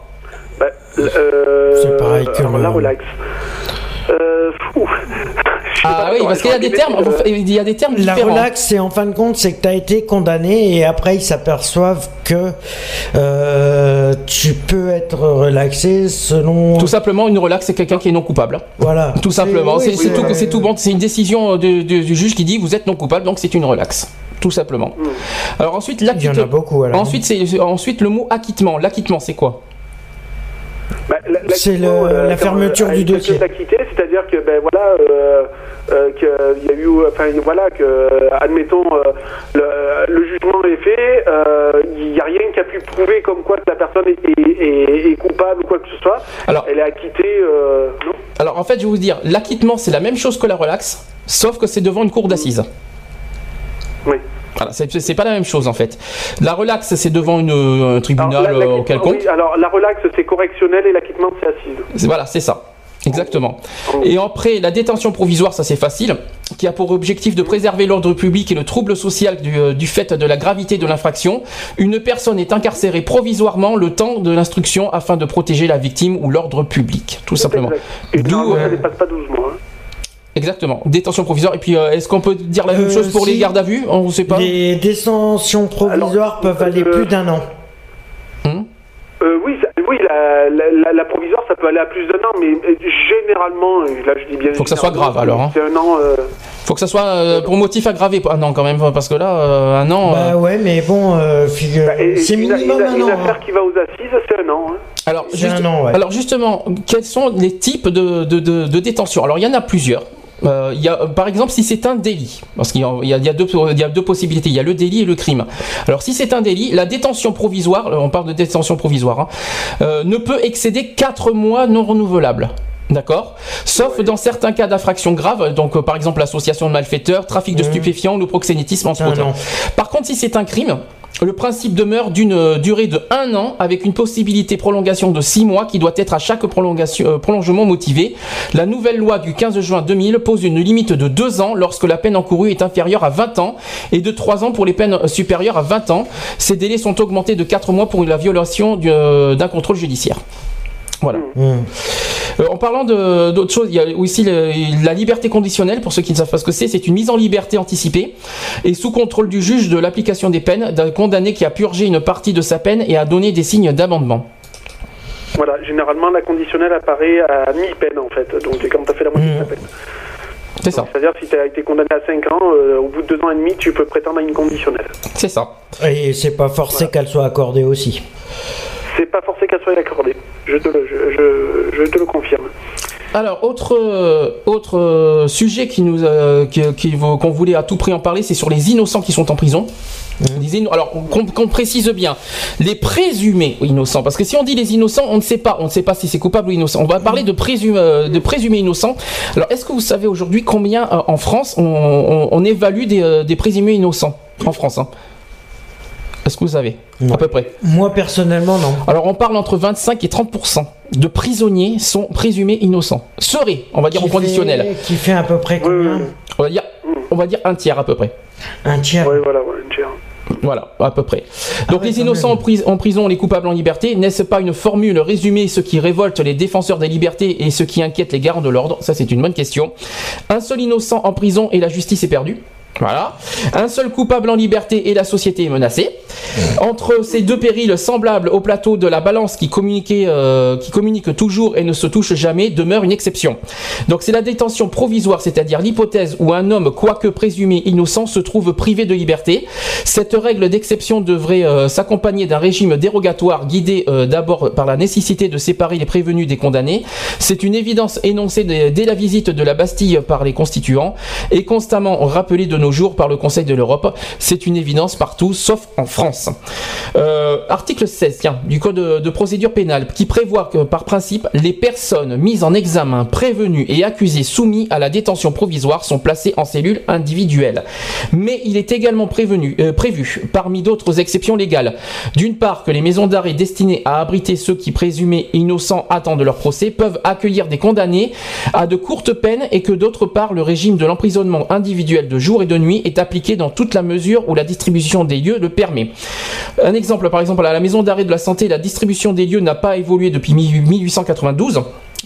Un siècle déjà. Ouais. La population carcérale, elle, elle, a explosé. On en parlera tout à l'heure. On en a trouvé, on a trouvé quelque chose là-dessus. Ayant constaté tardivement que les murs des prisons étaient de pierre et de béton, et que ni la pierre ni le béton ne se, ne se redistribuaient aisément, on a voté, par exemple, en 2009, en 2009 une, euh, un moratoire à l'encellulement individuel euh, et aux innocents en prison. Le, lég- euh, le législateur a répondu la loi est vaine, certes, mais elle est suspendue. Qu'est-ce que chose à dire là-dessus? Ben non, pas spécialement. non. C'est juste que je comprends pas pourquoi euh, les prisons, euh, les prisons sont blindées de. Et en fin de compte, le problème des prisons, et c'est ça qui est malheureux, c'est que tout le monde est mélangé. Mhm. Le problème, il est là. C'est que c'est des cellules de 4, voire 5. Et. Je peux même mettre 6. Hein. Oui, non, mais t'en as certaines où c'est euh, c'est des 4, voire 6, pas plus. Alors, mi- mi- alors, euh, enfin, moi, da- dans le milieu carcéral où, où j'ai vécu, euh, c'est minimum 4, maximum 6. Hein. Ouais, voilà, 6. Alors, euh, Parce que, à l'époque, parce que là, je crois que ça a changé. Euh, D'ailleurs, tu as été surpris quand je t'ai- quand je t'en ai parlé. Euh, on- là, je- là, nous sommes dans des chiffres 2012. Euh, Il y a une surpopulation des détenus en France qui a été déclarée en décembre 2011. Euh, il y a euh, 57 255 places en France euh, de détention et il y a en 2000 il y a eu en 2011 65 262 détenus. Donc imaginez, il y a au moins, euh, vous faites le calcul, il y a 8000 places euh, de En trop. moins. En- non, de trop. Non. Ah non. Si, mais il manque, manque il manque 8000 places. Oui, bah euh, voilà, c'est ça. qui manque. donc c'est du jamais vu. Et euh, l'entassement incite aussi au suicide et viole le code de procédure pénale. Alors je vais le dire celui-là. Le traitement des personnes détenues devient totalement inhumain, dégradant et rejoint les, les conditions de l'esclavage pourtant aboli par la France en 1848. Alors superficie d'un- d'une vie euh, de vie d'un détenu. Tu m'avais dit euh, hier, ça a été, ça t'a surpris aussi. Tu m'avais dit 9 mètres carrés. Or, c'est À l'époque. c'est 12 mètres. Là aujourd'hui, ça a complètement changé. C'est entre 2,4 et 4 mètres carrés. Hein? Oui. C'est euh, c'est selon une étude Par de la détenu. par détenu. Oui, mais c'est des cellules où ils sont plusieurs dedans. Euh, c'est euh, c'est une superficie de vie d'un détenu, donc c'est leur, euh, leur, leur truc, c'est- voilà, c'est 4 mètres carrés par détenu, en gros, c'est leur Non, mais 4 mètres carrés, c'est même, pas même pas la place pour, en gros pour, pour un lit, alors... si, c'est juste la c'est place juste un lit, mais, ouais, mais c'est tout, quoi. C'est pour ça que dans les cellules où ils sont à plusieurs, ils ont que des lits superposés. Autre chose, il y a le taux moyen de la surpopulation euh, dans les maisons d'arrêt françaises, il y a 140%, c'est 140%. Donc vous euh, imaginez le truc. Au total, environ deux tiers des établissements pénitentiaires sont en surpopulation et 7% d'entre eux atteignent une densité de 200%, soit deux détenus pour une seule place. La densité globale de fin 2011 est de 114% en France pour une personne de 102%, 102% en Europe. 102, ça va. Oui. Ah oui, non, mais moi j'ai même connu un centre de détention. euh, D'ailleurs, j'ai vécu ça aussi. Euh, pour, euh, pour gagner de la place, eh ben, ils mettaient donc deux détenus par, par cellule. Donc, tu en avais ben, celui, où, celui où c'était sa cellule à lui, donc il avait le lit forcément, et ben, l'autre il dormait par terre, D'accord. sur le matelas par terre. Voilà. Le matelas par terre, d'accord. Dans la même Matelas pièce, oui. Dans la même pièce. Dans la même Oui, parce que normalement, ils sont deux par cellule. Et euh, avec. Non, alors en centre de détention, t'es seul. Hein. Oui, normalement, t'es seul en centre de détention, mais en prison, normalement, c'est c'est selon. euh, t'as des, t'as des prisons. Alors en maison d'arrêt, en maison d'arrêt, t'es plusieurs. En centre de détention, t'es tout seul. Mhm. Ouais, mais après, ça pareil, dépend. Après, ça dépend. Après, ça dépend s'il y a du monde ou pas. euh. Ils te mettent, euh, ils te mettent souvent euh, quelqu'un, c'est parce qu'ils sont en surplus de. et Ils ont. Ouais, mais de- bon, généralement c'est provisoire. Hein. Oui, Mais Ça Alors, peut être du provisoire qui dure longtemps. aussi. alors plusieurs, euh, plusieurs choses à souligner parce que là nous sommes dans des chiffres 2012, là, ça sont- c'est vraiment récent. Euh, enfin, des chiffres 2012 pour l'année 2011, hein, au Mhm. passage. Euh, au 1er décembre 2011, il y avait plus de 65 262 détenus, dont 25,4% de prévenus, euh, 3,7% de femmes et 1,1% de mineurs. Euh, autre chiffre à souligner, et ça c'est quand même euh, important à le dire, c'est qu'au niveau des nombres de suicides euh, en détention en France a atteint 110 personnes en 2011 et chaque jour 3 tentatives de suicide dans les prisons françaises, donc 90 tentatives, euh, 90 tentatives par mois et 3 débuts de grève de la faim aussi euh, en détention. Un suicide et on note aussi un suicide effectif tous les 3 jours en France. Euh, là aussi, ça fait réfléchir. C'est pour ça que je me, je me mets à la place. Voilà, des, des innocents qui sont en prison et qui, assi- qui, qui assistent à des choses pareilles, quoi. D'abord, la sécurité, elle n'y est pas. La sécurité, elle n'y est pas. Ah non, ça. Euh, moralement, c'est tu es détruit. Euh, la, la- une Moi, je, tentative. je peux dire qu'en 5 ans de détention, euh, j'ai vécu 3 suicides. Donc, euh, Tu les as vus, c'est ça que tu veux dire Oui, oui, je les ai, je les ai vus euh, de très près. Mhm. Euh, donc euh, voilà quoi, quand tu te lèves le matin et que tu as ton co-détenu qui, ben, qui, qui pendouille euh, après un drap euh, juste devant ton lit, ça, ça te calme 5 minutes. Donc voilà, je veux dire, euh, oui, ben, la sécurité elle n'y est pas, malgré qu'il y a plusieurs rondes qui se font euh, dans, la, dans la journée et même dans la nuit. Euh, non, il n'y a pas de sécurité, euh, voilà quoi, c'est.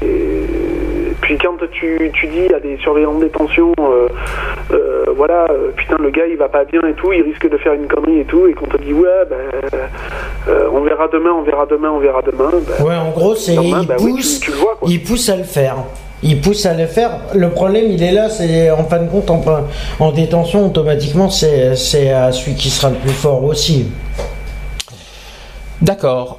Alors, est-ce que, euh, avant qu'on fasse un petit bilan, tout ça, est-ce que vous, vous, avez une réaction on, est dans, la rubrique injustice dans la justice, donc j'ai donné plein d'exemples.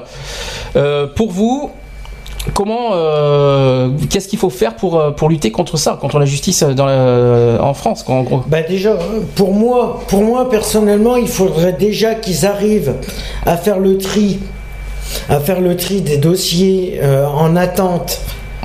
Des, des, personnes qui doivent être jugées et faire une et essayer de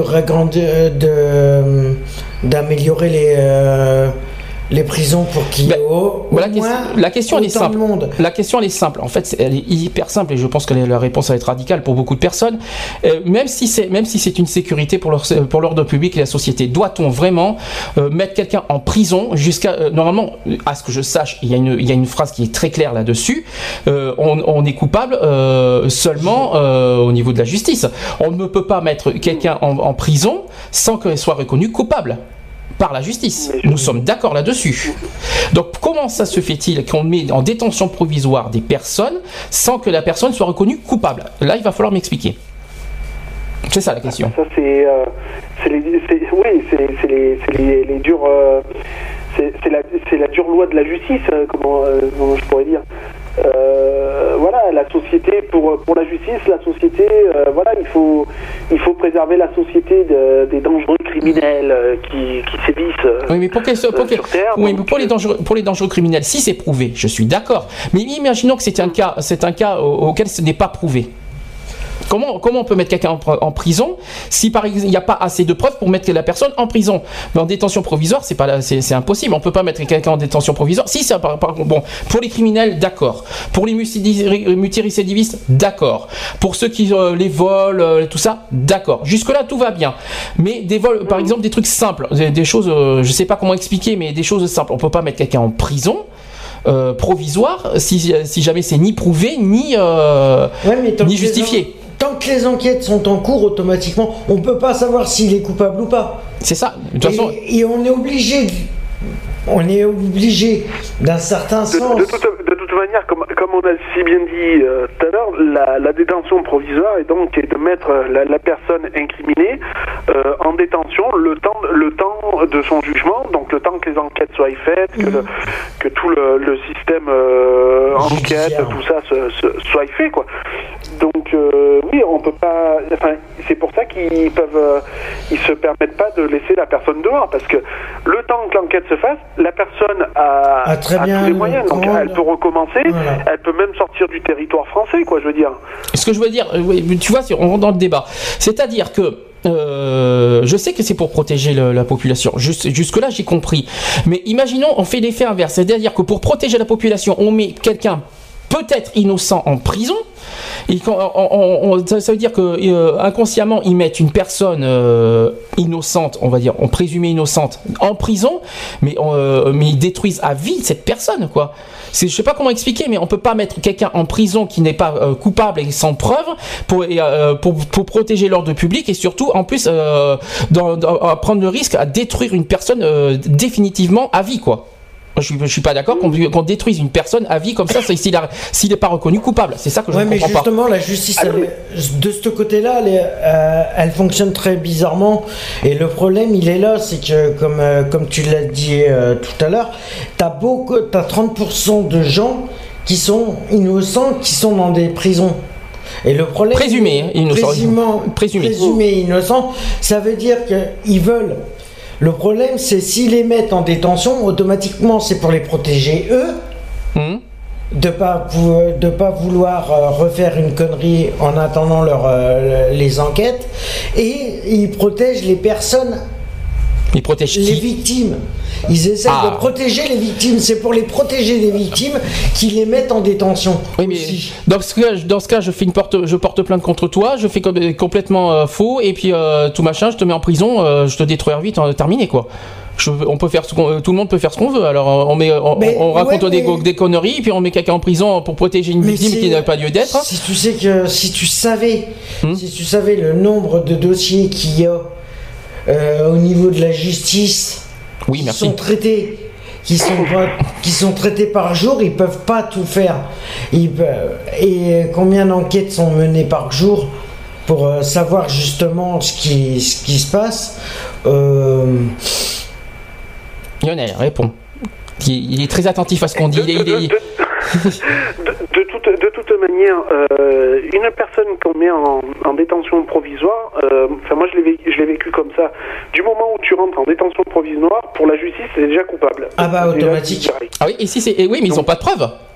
Ah oui, bon alors Ah après, pour certains faits, pour certains faits, voilà, oui. coupable.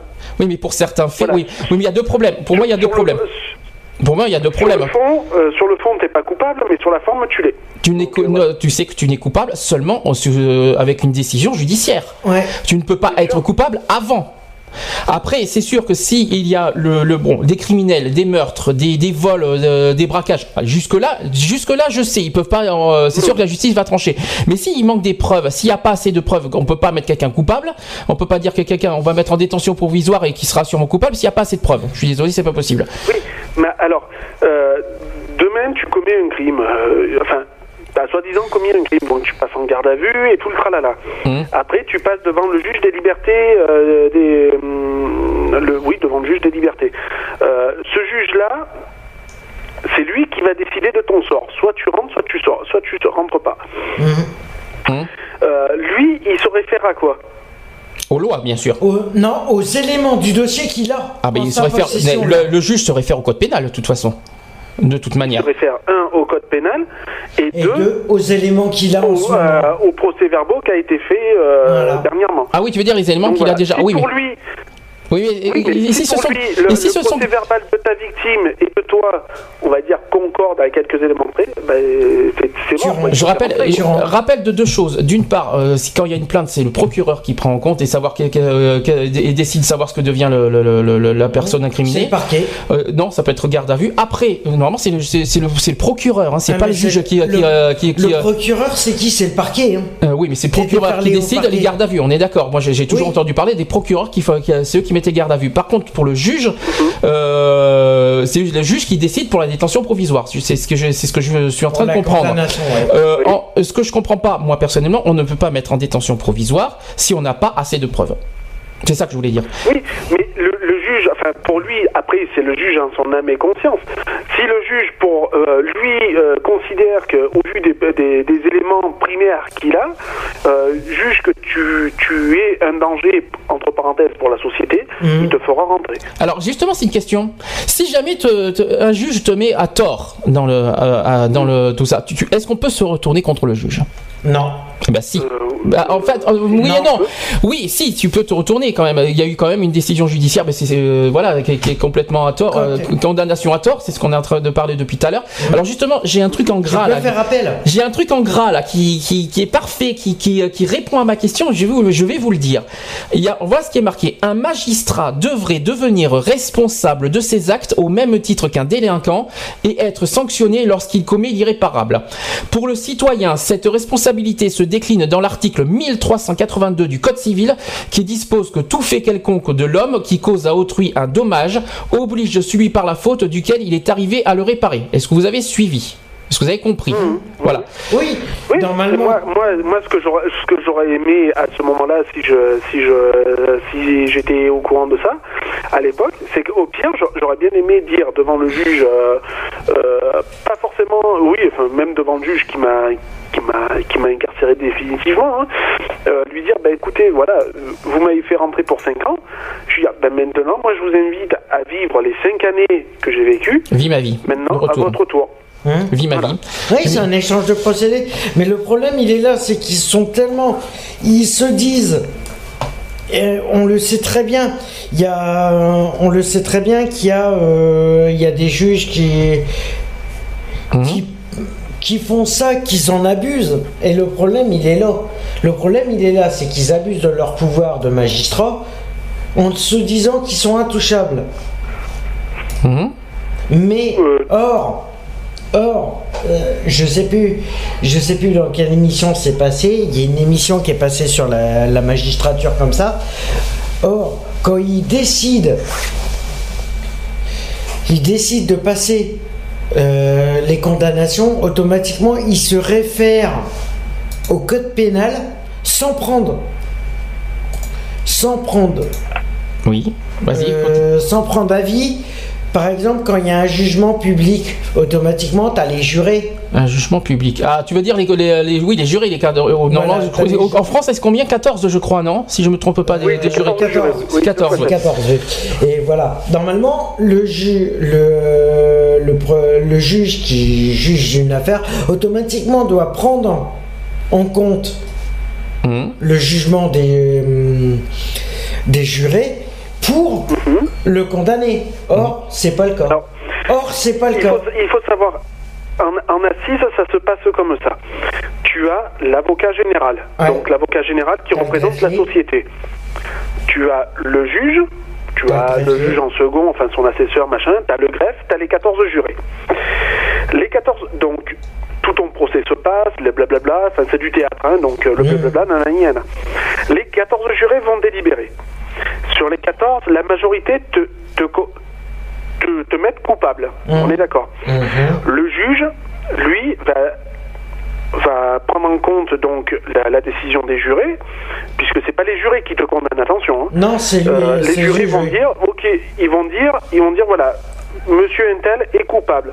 Mhm. Le juge va prendre son son bottin, euh, son code de procédure pénale, et là va te sortir la, la sentence. Va te dire voilà, Monsieur, vous en risquez la peine. Donc moi, si je prends mon cas, la, la, vous j'en risquais la peine à 20 ans de réclusion criminelle, nanani, nanana. Bref, Pour donc, un truc que t'as 20 pas commis, euh, oui. donc voilà, on te dit 20 ans. Bon, c'est ce que tu risques maximum. Bon, tu as l'avocat général qui va prendre sa, sa position. Il va dire voilà, moi je condamne, monsieur- comme moi ça a été fait, moi l'avocat général me, me condamnait à 7 ans d'emprisonnement. Mhm. Donc l'avocat général dit 7 ans. Le juge, malheure- le juge peut pas te mettre maintenant que l'avocat général a dit. C'est l'avocat général en gros qui fait le barème. L'avocat général a dit 7 ans. Le juge peut pas te mettre au-delà. Mhm. Or, si. Puisque c'est lui, c'est lui qui décide pour la, pour la société. Donc si pour lui il a 17 ans, c'est largement payé pour la société, c'est très bien. Euh, voilà, moi personnellement j'ai été condamné à 7 ans de réclusion criminelle par l'avocat général. Là, le juge, euh, le juge définitif m'a condamné à 6 ans. Ouais. Ouais, Donc ils auraient a pris pu, la, euh, a Pour en, la en deux. si pour en veux. finir à 5 ans. Voilà. Mais, c'est- mais c'est quand même. euh, ouais, mais 5 ans quand même. j'ai- Ça fait 5 ans de foutu Mais en l'air si, aussi. si l'avocat te demande, euh, si l'avocat général aurait dit 15 ans, euh, j'aurais pu prendre entre 0 et 15 ans. hein, Et justement, et justement, comme, euh, et t'as- et t'as, euh, mince, tu, l'as- tu l'as bien dit, toi, ton, ton premier procès que tu étais innocent, tout ça. Et il n'y a pas eu, Ah et oui, oui, et il n'y a pas eu à ce moment-là de co- de- d'enquête.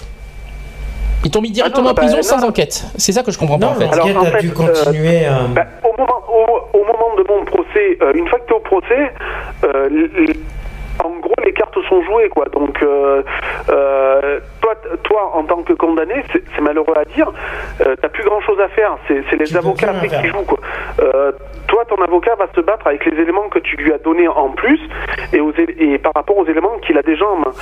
Euh, parce qu'après, ton avo- enfin moi, mon avocate avait fait, euh, enfin mes avocats entre parenthèses avaient fait leur, leur, leur, leur petite enquête de proximité, euh, euh, la famille, les amis, Mhm. tout ça.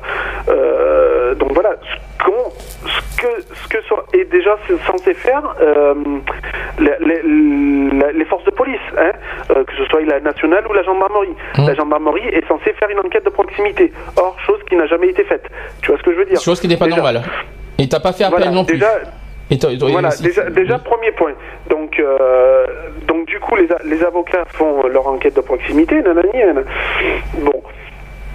Une fois que tu es, dans, dans, t'es dans, dans, dans la salle, euh, les avocats vont faire leur speech, donc ton avocat va tout faire pour te défendre, l'autre va tout faire pour t'enfoncer. Après, tu as l'appel aux témoins, t'as- enfin bref, tu as tout le monde qui vient. Et après, toi seul, en dernier recours, toi le coupable, tu as la parole. Hum. ça C'est juste normal. avant le jugement. C'est juste voilà, avant, de la, dé- Alors toi, avant la qu'est-ce qu'est-ce que, tu, délibération. qu'est-ce que tu vas, qu'est-ce que tu vas dire? Au moment où tu as la parole Je te garantis, le temps est très court. Hein. Alors, faut aller super vite. Hein. Ça tombe très bien que tu me dises ça parce que j'ai un sujet là devant moi, j'ai un témoignage qui me, au sujet de la, compu- de la comparution devant les instances du judiciaire. Euh, euh, J'aimerais qu'on écoute ça parce que ça, ça vaut le coup- ça vaut le détour. Il y a des choses à dire. Donc par exemple, vous venez de, vous venez de passer 24 ou 48 heures en garde à vue, en précisant que c'est 72 heures maximum en cas de soupçon de terrorisme. Sans dormir ou presque, sans avoir mangé ou presque, exténué par les interrogatoires fréquents, coupé de vos proches et assommé à cause de la manière globale dont vous avez été traité. On vous a menotté et attaché à un policier, transporté en panier à salade entre le commissariat et le palais de justice. Vous voilà à attendre dans un couloir, attaché à ce policier comme un animal en laisse, ce qui vous vient tout de suite à l'esprit. Vous vivez dans la honte et comme dans un cauchemar. Une heure, deux heures, trois heures peuvent passer. Vous somnolez, vous avez mal au ventre, vous avez mal à la tête, vous n'êtes pas rasé et vous vous sentez mauvais. Vous commencez à déprimer. On vous fait entrer dans le bureau du procureur puis du juge. Sachez que durant le dialogue froid et court qui va s'installer, vous entrerez certain- certainement dans une relation conflictuelle si vous parlez et essayez de vous expliquer pour dire les réalités de la vérité que, vous seul connaissez, ce qui peut vous obliger d'ailleurs à rectifier les propos du, procureur ou du juge lorsqu'il s'exprime ou qu'il dicte des phrases au greffier, car il a déjà une explication des faits qui va souvent dans le sens de l'interprétation de votre culpabilité. La présomption d'innocence n'est euh, alors pas, tapi- pas appliquée. Vous serez surpris de voir que vous ne comptez pas, seuls vos actes antérieurs ou ce que l'on vous reproche comptent. Vous êtes entièrement euh, assimilé aux actes que l'on vous reproche, même si dans la pratique euh, vous vous êtes euh, vous en êtes repenti ou que vous êtes purement innocent. Vous avez le sentiment de ne pas exister, que tout se passe sans vous. Votre présence est en fait une sorte de, parade. Vous êtes comme dans une pièce de théâtre où les acteurs évoluent, les professionnels du pouvoir judiciaire, la police, l'avocat et. Vous en tout dernier au passage. Vous êtes choqué, traumatisé, médusé, car vous découvrez cela sans pouvoir y mettre les mots euh, qui conviennent. Des pensées de destruction vous hantent. Puis le, euh, le couperet tombe. Soit vous êtes mis en examen, donc, vous, euh, donc sous contrôle judiciaire assorti de, de mesures précises, ne pas fréquenter certaines personnes et certains lieux, payer une avance financière, ne plus exercer votre activité professionnelle, pointer régulièrement auprès d'un contrôleur judiciaire ou d'un gendarme, ne pas sortir du département sans autorisation. Si vous êtes libéré sous, euh, sans contrôle, soit vous êtes placé sous mandat de dépôt ou incarcéré de suite. Hein Qu'est-ce que vous en pensez de tout ça? Oui, non, mais ça, c'est la, c'est la, la vie quotidienne. Non, non, mais c'est, c'est tout à fait la, c'est tout à fait ça. hein. Alors justement, c'est, euh, c'est bizarre, tu viens de me faire revivre un petit peu. Je suis désolé, je suis désolé, mais moi je me mets à la place d'un innocent, tu vois, à la place d'un innocent de ce qu'il peut vivre, de, de ce qu'il peut vivre dans un judiciaire. D'abord, d'une, on n'est pas, Ça, on n'est c'est pas- la garde à vue Voilà, ça- avant de- non, ça, non, ça c'est la comparution que Oui, je viens de parler. la- La garde à vue, Oui, la garde à vue, c'est encore autre chose. C'est le procureur qui décide s'il y a une suite ou pas judiciaire. Euh, S'il n'y a pas de suite judiciaire, euh, c'est bon. S'il y a une suite judiciaire, le, le procureur entame une, pro- une poursuite et après à ce moment-là, tu as une comparution. C'est ce que je viens de citer. Et, euh, et donc voilà. Et donc ce que je suis en train de me dire, c'est qu'on on prend des, les, des- les personnes pour du bétail, quoi. Pour des. J'ai jamais vu. C'est un truc pareil. Et même en garde à vue. En garde à vue, j'en ai déjà vu. En garde à vue aussi. Il faut pas le croire. En garde à vue, c'est un peu pareil. En garde à vue, tu t'es pas t'es considéré comme un criminel. manière, Hein. tout, tout est mis en œuvre pour te déstabiliser complètement. quoi. Hum. Le problème, c'est qu'en C'est- fin de compte, l'État, l'État s'amuse avec euh, les citoyens. En fin de compte, le problème, il est là. C'est que le, le système judiciaire s'amuse avec les citoyens en essayant de faire respecter les lois, mais s'y prend tellement mal, c'est qu'ils prennent tout le monde pour du bétail. Mais au lieu, Et tu, et ils tu se sais que maintenant, euh, la loi dit qu'en garde à vue, euh, tu dois euh, être en présence de ton avocat. Oui, t'as Mhm. plus le droit. T'as plus le droit d'aller en Il ne, cellule pa- il de ne peuvent pas t'interroger tant que ton avocat n'est pas là. Ouais. Alors en parlant de l'avocat, tiens, soyons fous. L'avocat. Alors à quoi il sert l'avocat finalement? Est-ce que, est-ce que ton avocat est utile? Euh, Est-ce qu'il a été utile finalement dans le deuxième, dans ton procès de- d'octobre Je pense que oui, mais dans ton premier procès, quand, l'avocat a affaire à un moi, dans- Il a, innocent, essayé, il a essayé de faire du mieux qu'il a pu pour lui prouver son innocence, mais le juge, au contraire, lui était déjà fixé. Bon, bah il y a eu ça, il y a eu ça, bon, bah allez. Non.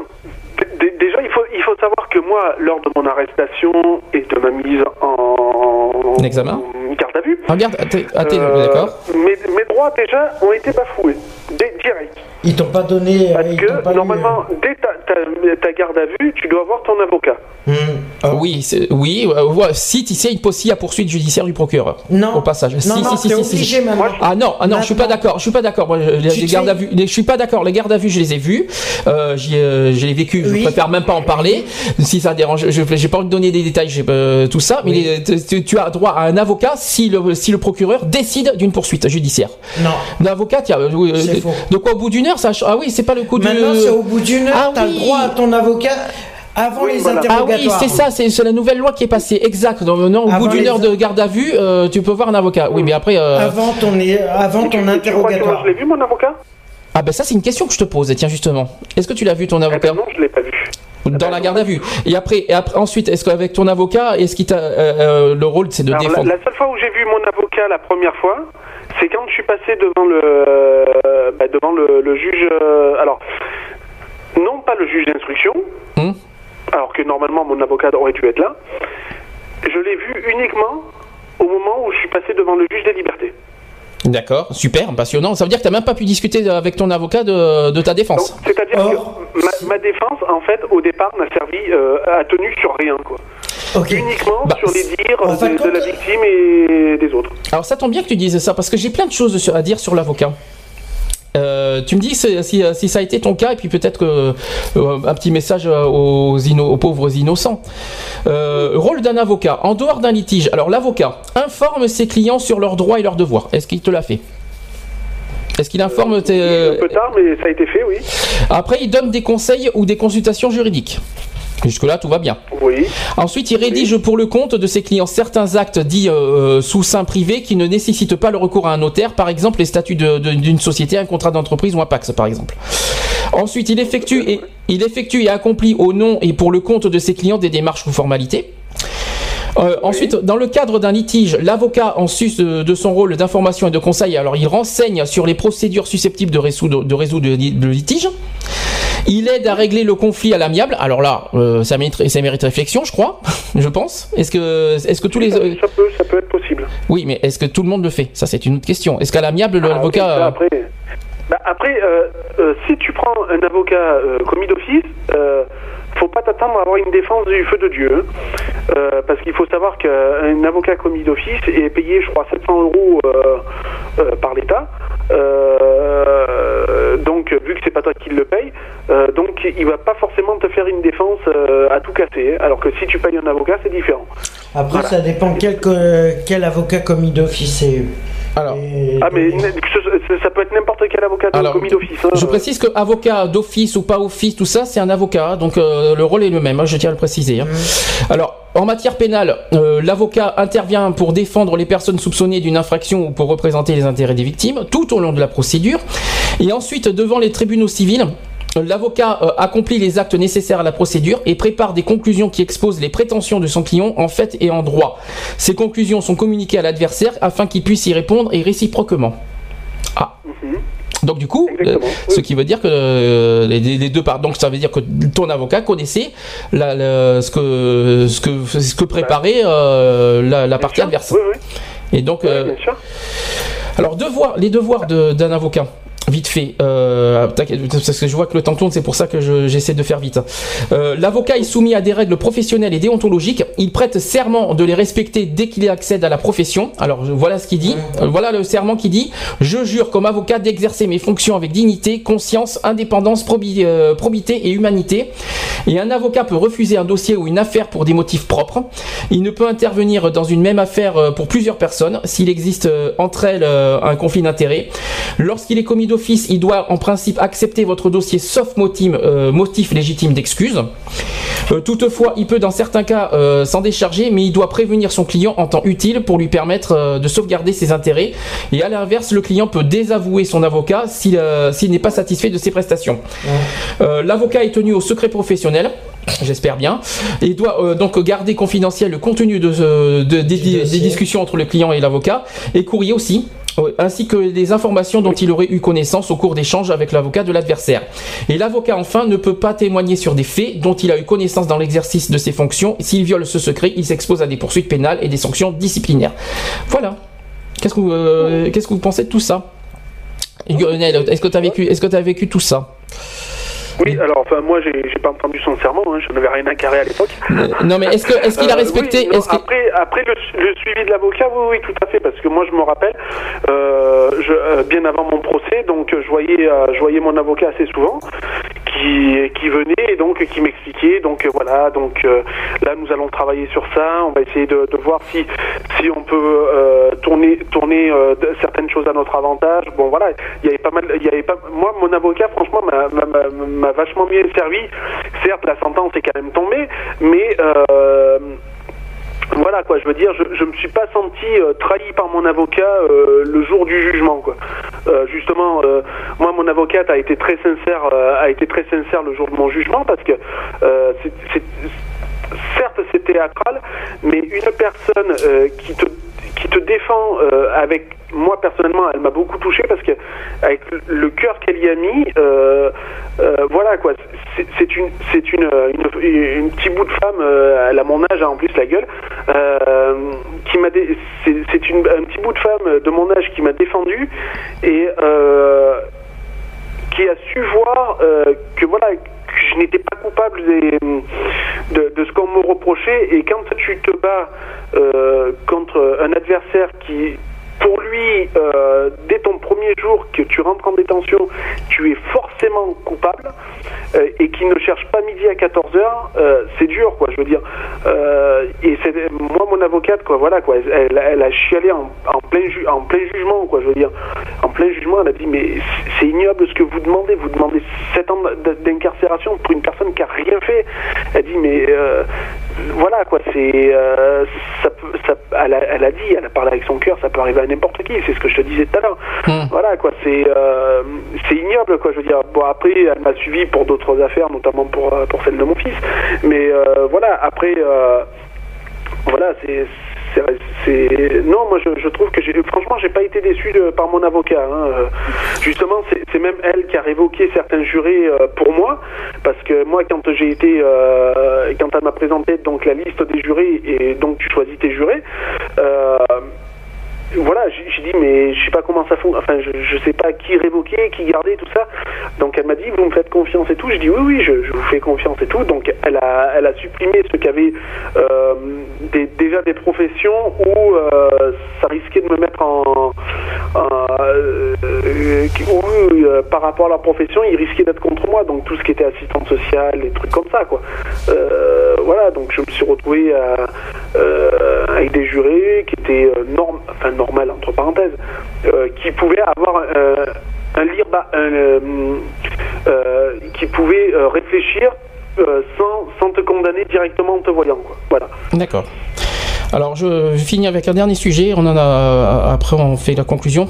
Euh, au niveau de l'aide juridictionnelle, euh, quand même, qu'il faut quand même souligner. Donc, pour bénéficier de l'aide juridictionnelle, il faut être euh, de soit de nationalité française ou ressortissant d'un des États membres de l'Union européenne, ou ressortissant d'un État ayant conclu des conventions avec la France, soit de nationalité étrangère qui est, résidé habituellement en France. Alors, pour y prétendre, la moyenne des ressources du demandeur perçu entre le 1er janvier et le 31 décembre de l'année précédente doit être inférieure à 816 euros par mois. Voilà, donc ça c'est pour une personne. Euh, voilà, ceux qui touchent moins de 816 euros par mois peuvent prétendre à une aide juridictionnelle. Euh, ensuite, on peut avoir aussi une aide juridictionnelle partielle pour ceux qui touchent moins de 1223 euros par mois. Voilà. Les plafonds sont relevés en fonction du nombre de personnes à charge. Alors par exemple pour euh, voilà par exemple pour une personne à charge il y a 963 euros. Deux personnes à charge que sont par des enfants ou des, concubins tout ça. Donc pour une, une personne c'est 816 euros. Alors pour ça, pour cela, il faut se procurer, euh, il faut se procurer dans les mairies ou les palais de justice le formulaire de l'aide juridictionnelle et l'imprimé de déclaration des ressources. Le dossier complet est ensuite à déposer au bureau de l'aide juridictionnelle et cette aide peut être accordée pour tout ou partie du procès pour faire exécuter une décision de justice. C'est le bénéficiaire qui, oui? Oui, Lionel Où il y a aussi, euh, si, euh, ou alors si tu demandes aussi, tu peux aussi demander à ton avocat, chose que moi j'avais faite, euh, c'est mon avocat qui s'était occupé de tout ça. D'accord. Donc euh, c'est lui qui, c'est elle, qui, enfin c'est elle plutôt qui, qui avait fait mon dossier d'aide juridictionnelle, tout ça. J'avais juste à, à remplir ma partie à moi et à, et à lui retransmettre le dossier, voilà.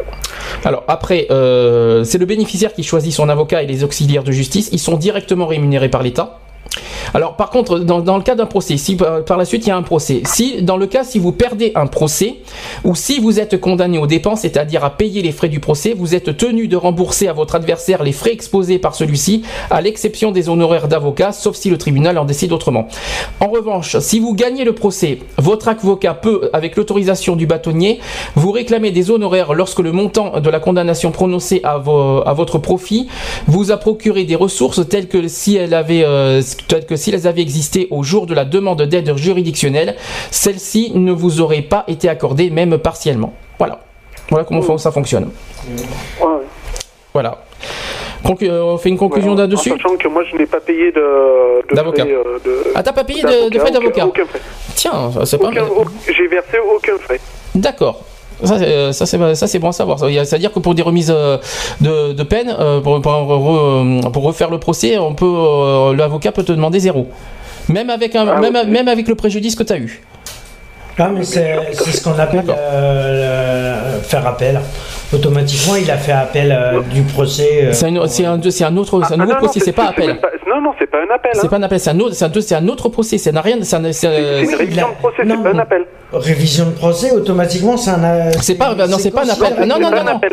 parce que le- un appel, c'est cours d'appel. Là, c'est pas un cours d'appel. C'était dans quel tribunal d'ailleurs euh, euh, quand, tu, quand tu fais appel d'une décision, euh, on te juge, on te dit voilà, on vous condamne à 7 ans, tu fais appel de cette décision. Voilà, c'est Là, ça. c'est un appel. Oui. C'est pas un appel, c'est révision de- demandes- Si tu as été, ju- En non, si quelque t'as sorte, été jugé, que tu as fait ta détention et qu'après il y a, il y a un problème dans, dans ton procès, là c'est c'est un- c'est une révision de procès, c'est pas un, c'est Ah pas un oui, appel. Révision de procès, voir. révision de procès, tu l'as passé euh, dans quel tribunal au passage? Allez, au, au hasard parce qu'il y en a Euh, tellement. je l'ai passé à Aix. C'était quoi? À Aix. C'est quoi ça? À Aix-en-Provence. Non, je te parle pas de la ville, je te parle du tribunal. Je te Ah, parle bah, du nom le, du le- le- le- bah, c'est le, le tribu- le tribunal correctionnel d'Aix. correctionnel. Voilà, c'est ça que je voulais savoir. Non, parce Voilà. que euh, ne pas confondre effectivement l'appel. L'appel, c'est sur une décision judiciaire. Ça n'a rien à voir. Euh, Là, c'est Voilà. pas, là, c'est pas, là, c'est pas un appel sur une décision judiciaire. C'est un autre procès qui n'a rien à voir avec le premier que tu as fait en 2006. C'est ça qu'il faut se dire. Voilà. Voilà. C'est un autre, un deuxième procès, si on peut dire ça comme ça. Euh, Oui, ben, voilà, oui, c'est un second procès. Voilà. On a fait, on a fait le, le- le tour. Est-ce que tu veux hum, faire une conclusion, sachant que c'était un sujet à toi, c'est toi qui as, qui as voulu à tout prix. La, euh, la- conclusion, elle, est- elle elle est, enfin, elle est toute simple façon de parler. Euh, la conclusion, elle est que, voilà, enfin, pour, pour moi, le, sy- le système judiciaire euh, est, est assez défaillant. Euh, faut, faut quand même savoir qu'on vit avec des lois qui datent de, de l'an 40 avant Jésus-Christ. Hein, euh, il, serait, temps, pour moi, je pense que euh, les lois, les lois soient revues, que tout le système judiciaire soit revu. C'est pas en fermant des institutions judiciaires comme euh, Madame euh, Adati a si bien fait hein, qu'il faut que ça va arranger les choses. Maintenant, il faut aussi traiter les dossiers de façon euh, euh, comment dire, non pas impartial et se dire bon ben c'est bon, lui j'ai vu son dossier, c'est bon pour moi il est coupable, on n'en parle plus. Non, il faut voilà euh, peut-être étudier mieux les dossiers. Faire, si je prends l'exemple aussi des, juges d'in- d'instruction, voilà quoi. Casser casser la personne incriminée c'est leur droit, c'est leur boulot, ils, voilà, ils, ils prêchent le faux pour avoir le vrai. Euh, mais je pense qu'il faut quand même euh, respecter une chose essentielle, c'est quand même la dignité de la personne, qu'elle soit coupable ou innocente. euh, on est quand même des êtres humains, on n'est pas des bêtes. voilà, on a une dignité, donc il, faut- savoir respecter ça, quoi. Je pense que c'est pas c'est pas parce qu'on est coupable qu'il faut quand même traiter la, personne coupable comme un chien ou, je ne sais quoi, comme une personne non coupable, quoi, je veux dire. hein. Et Mm. puis qu'on améliore vite les les conditions de, de détention et les conditions de garde à vue, surtout ça. Bah écoute, Yona, je te remercie. Mais de rien. Avec les deux heures, euh, les deux heures qu'on a passées, euh, c'est pas fini l'émission. On va, on va, on va poursuivre avec les actus. Tu veux rester avec nous ou tu, tu veux que je Bah, te je, laisse je vais, je vais vous, je vais vous écouter. euh, je, vais, je vais lâcher le combiné parce que j'ai- des trucs à faire en même temps, donc euh, tout Je en t'en prie, je t'en prie, vais- je t'en prie. Donc voilà. Et puis si jamais il y en a qui veulent téléphoner, ils peuvent. Comme ça au moins je libérerai le téléphone. D'accord, ça marche. Bah, écoute, je te voilà. remercie euh, et puis je te dis à plus tard. Ok, bah, mer- merci. Et puis euh, à tous les détenus, voilà, euh, gar- gardez courage. Euh, rien n'est mort, surtout si vous êtes innocent, voilà, et que vous que vous avez été dans la même situation que moi. Et ben, euh, ça, ça va être malheureux à dire ce que je, ce que je vais dire, mais faites votre détention le, le plus sainement possible, le plus tranquillement possible. Ne pas se faire remarquer et le temps fera le, le reste à votre sortie. Il faut, faut garder le courage. voilà. Très bien. Rien n'est mort. Bah, écoute, je te remercie. Puis euh, de toute façon, on se contactera en privé euh, plus tard. On a des choses à dire. Oui, oui, il n'y a pas de souci. Allez, Y a pas de souci. bisous à plus tard. Merci et merci et grand merci pour tout. De euh, rien, merci. Bye. Merci à vous surtout. Bye. De rien, de rien. Bye. Voilà. Retrouvez nos vidéos et nos podcasts sur www.equality-podcast.fr.